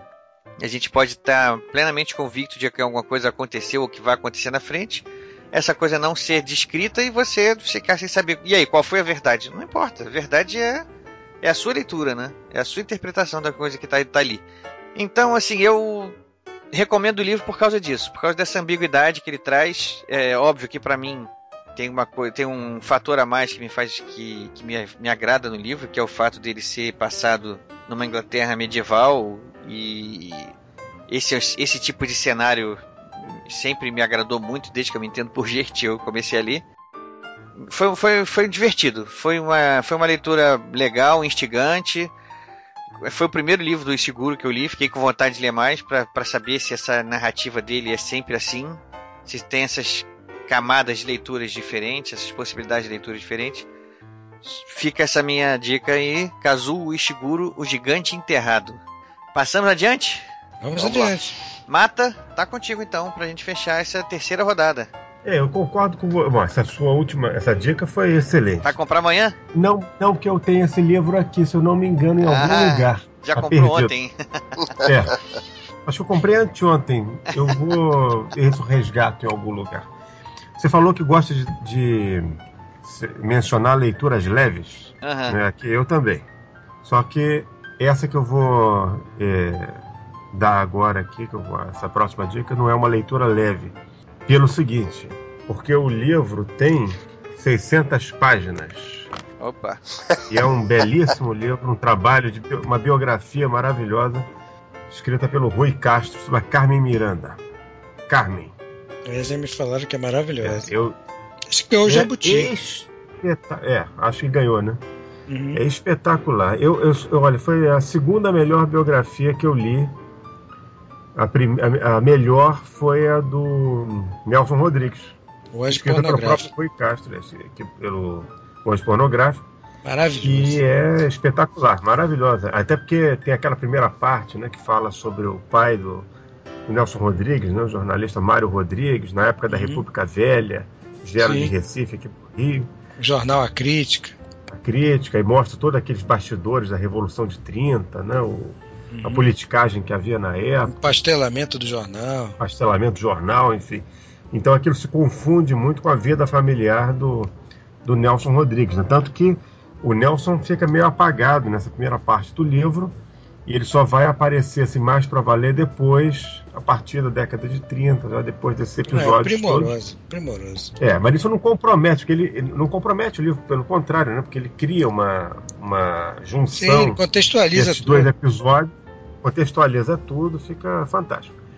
E o, o, a biografia da Carmen Miranda, ela é mais detalhada ainda, ela, ela também é uma é uma historiografia da, da música brasileira, do nascimento né, da, da música brasileira é, popular, música popular, na né, consolidação, que a Carmen Miranda surgiu como cantora profissional mais ou menos na mesma época do rádio, do, da, do início da indústria de discos.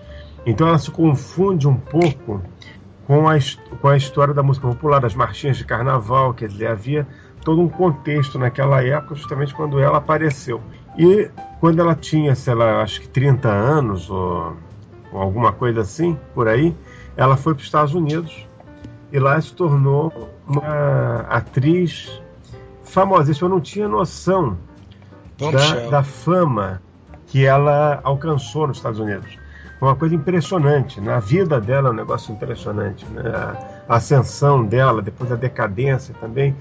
E do, do, mesmo, do mesmo modo, o Rui Castro ele, ele, ele conta isso de uma maneira muito parcial. Você percebe que ele gosta muito da, da, da, da, biografada, né? que ele tem uma admiração muito grande, mas ele faz tudo de uma maneira muito imparcial, ele é contando sem tirar partido de, de nenhum episódio, ele conta de uma maneira muito objetiva e muito compreensiva também a vida da Carmen Miranda e dando ao mesmo tempo também um panorama da sociedade do Rio, principalmente, na sociedade carioca, naquela época. Então é uma história, é, é uma biografia interessantíssima sobre uma grande artista, né? Não tem a menor dúvida, é uma pena que as gravações da, da, da Carmen Miranda hoje não sejam, que a gente tem disponíveis hoje, nessas gravações, não sejam perfeitos, não tem um som assim tão perfeito, um tratamento. Remasterização. É uma remasterização, estava procurando o título, né? Porque tem músicas muito bonitas. Eu fui ouvir, depois que eu, eu li o livro, fui atrás de algumas músicas dela. A gente não ouve, né? É, Carmen Miranda no, no rádio, nas, nos lugares. Né? É, é, um clássico brasileiro menosprezado, né? Pelas é pessoas. E né? a gente não tem ideia. É, a gente não tem. Eu acho que ela ficou um pouco estigmatizada, como aquela coisa dos turbantes, do turbante com as frutas e aquela coisa meio exótica. Ela ficou meio estigmatizada, como se fosse, sei lá, pagelança para gringo, coisa que o valha. Coisa Quando, na verdade, o talento dela era muito maior do que aquilo. Exatamente. E a gente não tem ideia da. da as pessoas não têm, uma, não têm ideia da contribuição que ela deu para o desenvolvimento da música no Brasil. Né? Foi uma. Muito do que, do que surgiu depois. é, surgiu graças a, a ela, né? graças a, movimentos que ela tinha inaugurado, e isso fica muito claro no livro. E para quem gosta do, do Rio, né, como é o meu caso, né, sai do Rio de Janeiro, da história do Rio, tem um tempero a mais e uma coisa muito interessante que, que o livro mostra é a transformação da Lapa, porque quando a, a Camiranda foi criada na Lapa, uma parte da vida dela, justamente no momento em que a Lapa ela fazia a transição de um bairro religioso, conservadoríssimo, Um para- um bairro boêmio. Foi uma coisa que aconteceu ali mais ou menos entre a década, entre 1900, e- meados da década de 1910, ali 1915, até os 10 anos seguintes, quer dizer, até meados da década de 20, 1920. Então, e ela foi justamente um momento em que ela cresceu, né, em que ela se tomou conhecimento da vida, né, que a Camiranda nasceu em 1909. Então ela viveu essa, ela viveu no Rio até 39, né, quando ela foi para Nova York, né, para fazer shows na Broadway, Boston, Nova York. Depois foi fazer cinema e trabalhava que nem uma louca. Era um negócio impressionante. Você fica cansado vendo a quantidade de, de coisas que ela fazia ao mesmo tempo, de apresentações e gravações e filmes e, e shows e propaganda. Ela era garota propaganda de lojas de departamentos, de produtos assim da, de, de top de linha nos Estados Unidos. Mas, uma dúvida. Você diz que ela nasceu no Rio de Janeiro? Não, ela é portuguesa. Não, ela nasceu em Portugal, mas veio muito pequena para cá. Ah, entendi. É porque eu, eu sabia dessa história de- que a, o, ela tinha, não tinha nascido no Brasil, mas. Ela cresceu na Lapa, ela Cresceu cresceu na no Lapa. Rio. Ela veio mas ela Brasil bebê bebê, eu acho. Bebê, é. Entendi. A, a- uma irmã mais velha dela, Olinda, eu acho que era chegou a se criar em, em Portugal uma, uma parte. Eu não me lembro bem desse início do livro. Eu, eu, eu sei que o livro fala muito também da, da relação da, da, da, da Carmen Miranda com a família dela, fala da família também, né? quer dizer, dá todo o, conte- o contexto da época e chega até a decadência dela, né? Por que, que ela. Isso é uma coisa, outra coisa interessante também. Não há nenhum tipo de moralismo no livro quanto ao envolvimento da Carmen Miranda já nos Estados Unidos com álcool, com, com drogas estimulantes, calmantes, né? Isso que acabou matando, né? Essa, esse, esse, Esse coquetel. essa- esse coquetel de substâncias que ela começou a usar para manter o pique das gravações, ela precisava daquilo, né, para poder ficar acordada não sei quanto, quantas horas, para dar conta de todos aqueles compromissos. Então, ela precisava depois tomar alguma coisa para dormir, enfim. Então, ele mostra também como é que as pessoas vão se envolvendo com isso naturalmente, né?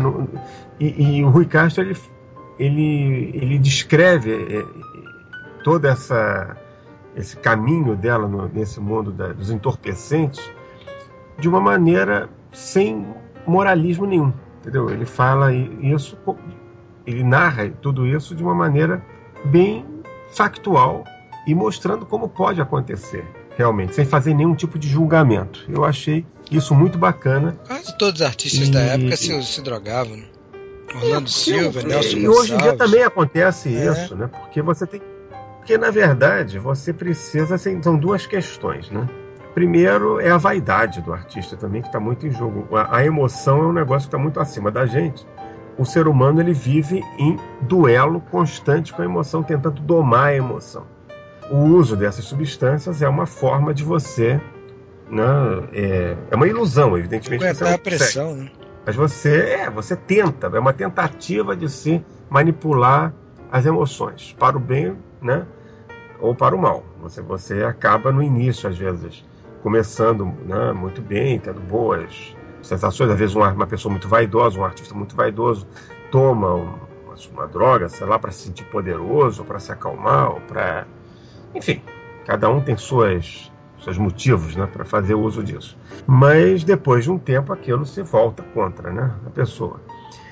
E, essa é uma das razões. Né? E a, a segunda razão era, pra, era mais óbvia, né? para manter o pique, realmente. Ela precisava. Os artistas, eles, às vezes, têm uma, uma carga horária de trabalho assim, desumana. Você tem que aguentar uma pressão psicológica muito forte também ao mesmo tempo. Né? É, é, é, a arte ela é feita muito de imagem, né? da imagem do artista, da imagem da, que vai passar para o público, aquilo não pode é, arrefecer de maneira alguma. Então, usa-se isso para aguentar, mas depois de um tempo o organismo não aguenta, né? Quando a coisa é muito pesada, principalmente. E, nesse, e no livro, na biografia, isso vai sendo narrado de uma maneira natural, né? Na, já na, naquela parte que a Camila está nos Estados Unidos. Então, a decadência dela e a morte, né? Que ela tem um colapso cardíaco. Isso é um. Estou entregando o final do livro, isso é uma coisa. Isso é um spoiler, né? né? Spoiler, enfim, que é todo mundo. Spoiler de um fato real, né? É, um spoiler de um fato real, exatamente. Então, é uma leitura muito interessante, muito bacana. Eu gostei muito e eu recomendo uma biografia, uma não ficção, uma grande personagem da, da história e da, da arte brasileira, Carmen Miranda. Bom, legal, então ficou a dica da, da terceira rodada. Então, é, recapitulando, o Laudelino indicou a trilogia do Laurentino Gomes, 1808, 1822 e 1889. O João foi de. Passado, do Alan Pauls. Eu fui com o Gigante Enterrado, do Kazuo Shiguro, e Mata foi de. Carmen, de Rui Castro.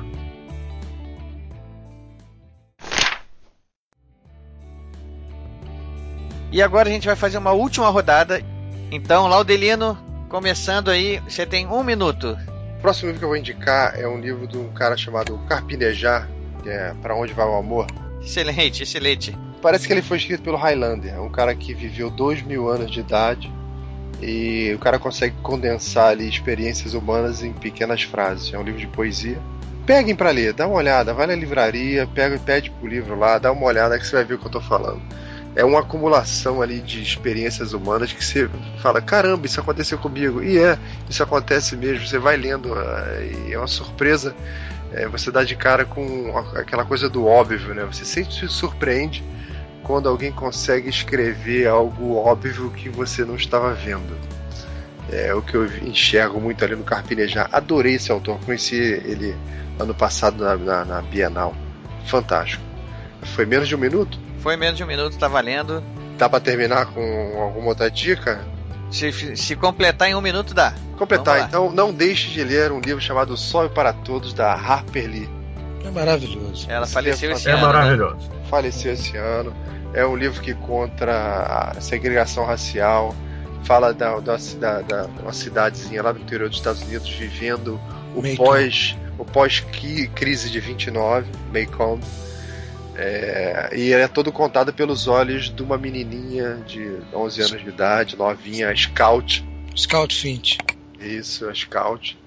E é muito interessante o livro. Eu cheguei a ter quatro páginas de comentários sobre esse livro. Eu lendo e anotando sobre curiosidades e algumas passagens. É, é um livro que é uma leitura boa, leve também. Então, super recomendado. Tá? Ele pode ser dado de presente, acho que é um excelente presente pra você dar para alguém. Só é para todos. Então fica essa última dica aí do Laudelino, dessas duas últimas dicas do Laudelino. Continuando então, João, você tem um minuto, vamos lá. Bom, o meu livro que eu vou indicar por último é o, um livro do Philip Roth chamado O Homem Comum. O Homem Comum. O Philip Roth é um autor judeu que adora falar sobre esse tema, né? Excelente. É, ele é, a história é, é, é um conta a história da, da fragilidade humana, batalha implacável contra o tempo, as frustrações, como as pessoas conduzem as suas vidas, como perdem tempo com bobagem. Enfim, é aquele livro para você parar, ler, parar, refletir e mudar o que for possível na sua vida, porque uma coisa implacável é o tempo. É isso aí. Passagem do tempo é um tema recorrente nas dicas do João, né? Eu adoro isso. Excelente. Minha vez, então. Eu vou indicar então dois livros, já que teve a o antecedente aí, né? Eu também tenho direito, então. Mas é porque são dois livros de uma série, de um autor chamado Robert Galbraith. Quero saber quem conhece esse autor. Ele também responde por outro nome. Na verdade, ela responde por outro nome. J.K. Rowling. J.K. Rowling. Robert Galbraith foi o pseudônimo que ela criou para criar uma série de detetive, detetive Cormorant Strike. Ele é um detetive de Londres dos tempos atuais. O primeiro livro é O Chamado do Cuco e o segundo livro é O Bicho da Seda. Cuckoo's Call. Cuckoo's Calling e The Silkworm. É, são dois livros muito legais, é, livros de policiais, eu já falei aqui várias vezes, repito, eu gosto de livros de detetive, são mistérios que acontecem lá na Londres atual.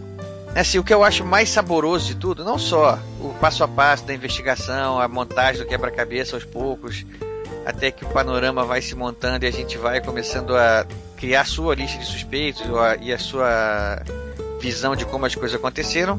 É, fato, certamente sempre isso é, é, inútil, né? Porque a história no final é, tem sempre que surpreender a gente, né? Então a gente nunca vai acertar sempre, nunca vai acertar de, de em cheio. Mas uma, uma coisa saborosa que acontece paralela a isso é o relacionamento que ele, o detetive Cormoran Strike, cria com a secretária dele. E é uma menina que ela é noiva de um, de um outro rapaz, mas o tempo todo, eu não sei se isso é uma leitura minha, eu acredito que não, que eu acho que tem mais gente que também percebe essa mesma coisa. Existe uma tensão, uma tensãozinha ali sexual entre os dois. Apesar da descrição dele ser de uma pessoa completamente desprovida de atrativos, ele é, é, é, um veterano da guerra, ele ainda tem uma, uma perna, uma prótese na perna, até o joelho, assim, a perna dele teve que ser amputada. Uma pessoa que, um cara que se cuida. Então, assim, ele não tem atrativos físicos. Mas aos poucos a relação que ele vai construindo com essa secretária que ele, que ele conhece logo no início do primeiro livro, essa relação vai descambando por uma admiraçãozinha mútua ali, uma coisinha que a meu ver, assim, tá uma, criando uma atraçãozinha sexual, que foi um atrativo a mais para a série. É, se eu não me engano, essa série também vão ser de sete livros, como foi o, a outra série dela, de Harry Potter, né? Me parece que essa vão ser também sete livros. O terceiro livro parece que já foi lançado. É, o título do livro em inglês é Career of Evil. Se eu não me engano, a tradução aqui, eu estou acabando de ver aqui na internet, é Vocação para o Mal. Esse ainda não li, mas certamente está na minha lista de que eu vou comprar amanhã, porque já estou envolvido com a história, já estou envolvido com os personagens. E agora mais um detetive para a gente acompanhar. Então fica essa minha quarta dica. Vou fazer assim: a dica é a série de casos do detetive Cormoran Strike, do autor Robert Galbraith ou J.K. Rowling. Para fechar agora, Marta tá contigo. Aproveitando que você falou de thriller, Vou sugerir um aqui. Aliás, vou sugerir. Eu, eu, eu li esse ano vários livros de um autor chamado Philip Margolin, um autor de thrillers é, jurídicos. Sempre fala do Philip Margolin, parece até Indicação minha, né? É. O associado tá aqui, a gente comprou junto esse livro, Mata. A gente estava no sebo. Você já leu? Não, tá aqui ainda na minha pilha para ler, tá aqui na minha frente. Então leia, rapaz, que é muito bom. Olha, eu, eu, eu esgotei. Eu, eu, um dos meus autores favoritos de thrillers é o Joseph Finder, que eu já mencionei aqui no programa também. Só que eu não tenho mais nenhum livro dele para ler, que eu já li todos. Então eu passei para o Philip Magolin. Estou lendo todos os dele, acho que eu já li todos também. Acho que esse ano eu tenho que procurar um outro agora para poder devorar a obra completa. Que eu sou meio exigente em matéria de thriller. No caso do, do Philip Margolin, o livro que eu vou indicar aqui, eu poderia indicar vários, vou indicar um que eu gostei bastante, que foi Ligações Poderosas. É uma história de tribunal, né, que ele faz muito bem, com suspense, tem uma investigação também. Um senador dos Estados Unidos, o livro se passa como acho que a maioria dos livros do, do Margolin, se não todos, no Oregon, que é o estado dele Ele é, é um assassinato de um de um senador que parece que ia se tornar era um forte candidato à presidência, não me lembro se da República ou da Suprema Corte, enfim. Ele é assassinado e parece que tem um escândalo sexual por trás disso. O principal suspeito é um cafetão lá, um aliciador de garotas de programas de luxo, e ele chega a ser preso. Eles tinham tido uma discussão antes, ele é preso, e o advogado designado para defendê-lo, um defensor público, foi designado pelo Estado, lá, enfim. Ele vai para encontrar com, com, esse suspeito e o, o, cara mata ele no, na sala lá de, de, de entrevistas, de interrogatórios, enfim, do, do, do presídio e, e, é testemunhado, só que o, o, o, cara não. Na verdade, existe muita coisa por trás disso. E tudo leva a crer que o, o sujeito é mesmo o assassino, que esse, esse aliciador que foi preso, ele é o, o, criminoso, ele é o grande culpado e nem a advogada dele. Você tá dando spoiler não, né, Mata? Não, não. Isso é o comecinho do livro. É, a, essa advogada, essa personagem, Amanda Yafo, ela aparece em vários livros do Margolin. Ela é uma, uma personagem é, presente assim, em várias obras. E nesse caso que ela resolve, nem ela, ela depois que esse cara, que esse outro advogado é morto, ela, ela então vai defender o cara e nem ela acredita que o cara é inocente, mas defende assim mesmo, enfim. E aos poucos a verdade vai se revelando e é uma trama emocionante. Você não consegue parar de ler. E eu recomendo que quem vá ler esse livro que tiver que acordar cedo no dia seguinte, que o faça assim, tipo, fim de tarde, para poder dar tempo de devorar uma boa parte e, e conseguir interromper a tempo para poder dormir. Dicas entendeu? práticas. Porque senão vai até 5 da manhã. É dicas práticas de leitor de thriller e valem para os livros do Margolin. Isso, é, Vou isso, é, isso minha mulher vai gostar. Ligações Poderosas. Philip Margolin, editora Rocco.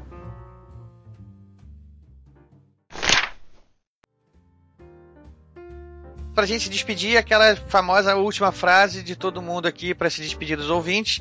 Qual livro está lendo no momento? Estou lendo agora, nesse momento, a biografia do Elon Musk, que é o, o, o dono da Tesla Motors e da SpaceX, o cara que está colocando foguete no espaço e trazendo de volta. Um sul-africano que nasceu pobre, foi para os Estados Unidos e está causando essa revolução toda no carro elétrico e na corrida espacial. Muito interessante. Ele teve uma participação especial há pouco tempo no episódio do The Big Bang Theory. É isso. Então é isso aí, Laudelino. Muito obrigado pela sua participação. Obrigado a vocês aí. Foi sempre um prazer. Pode chamar sempre. Estamos aí. A gente agradece também pelas suas dicas, sempre valiosas. João, vamos lá. O livro que eu estou lendo é um livro de ciência chamado Sapiens, Uma Breve História da Humanidade, do Yuval Noah Harari. Já estou caminhando do meio para o final do livro e o livro é simplesmente fascinante. Re recomendadíssimo. Como é que é o nome de novo? Fala aí que eu não escutei. Sapiens. Uma, Sapiens. Uma breve história da humanidade. Yuval Noah Harari. Então, João, agradeço a sua participação também mais uma vez. Sabe que a casa é sua também. Está sempre, o convite está sempre aberto para você e para o Laudelino aí também. Não precisa nem falar. E Mata, sua vez. Eu terminei agora essa, ontem, né? O livro Boneca Platinada, é um livro policial do escritor paulista Álvaro Cardoso Gomes, é uma, uma trama muito interessante, muito diferente assim, narra a história de um assassinato de um travesti que aparece morto na perto da represa Guarapiranga, em São Paulo. E o investigador é uma figuraça, um detetive, um investigador casca grossa lá na delegacia, periferia de São Paulo o investigador Medeiros. Ele é muito engraçado, assim, figura interessante, assim. Eu gostei do livro e eu vou agora ler outros desse escritor. Eu conhecia um pouco da obra juvenil dele e agora vou ler esses livros adultos. Foi uma feliz descoberta. É, então, Mata, mais uma vez, muito obrigado pela sua participação, pelas suas dicas preciosas, pela sua paixão pelos livros que tanto influenciam nossos ouvintes aqui, que vivem pedindo para mais mata. Poxa, muito obrigado. Pois seus ouvintes são gente. Pô. São ouvintes sofisticados, né? São ouvintes que sabem, intelectualizados, sabem identificar a qualidade. O livro que eu estou aqui lendo também que eu vou começar ali, eu também estou na mesma situação do Mata, terminei um e vou começar outro agora. Provavelmente vai ser o livro Subliminar, como, como o inconsciente influencia nossas vidas, de Leonard Mlodinow. É um livro também um pouco mais sobre ciências também. Gosto muito desse cara. É o Andar do Bêbado. O Andar do Bêbado. Foi, o Andar do Bêbado foi que eu li. Agora eu tô. Provavelmente vai ser o próximo livro que eu vou ler. Depois eu volto falando mais sobre ele. Então, pessoal, agradeço mais uma vez a, a audiência de vocês. Eu sou Ricardo Erdi e esse é o podcast Ghostwriter se despedindo.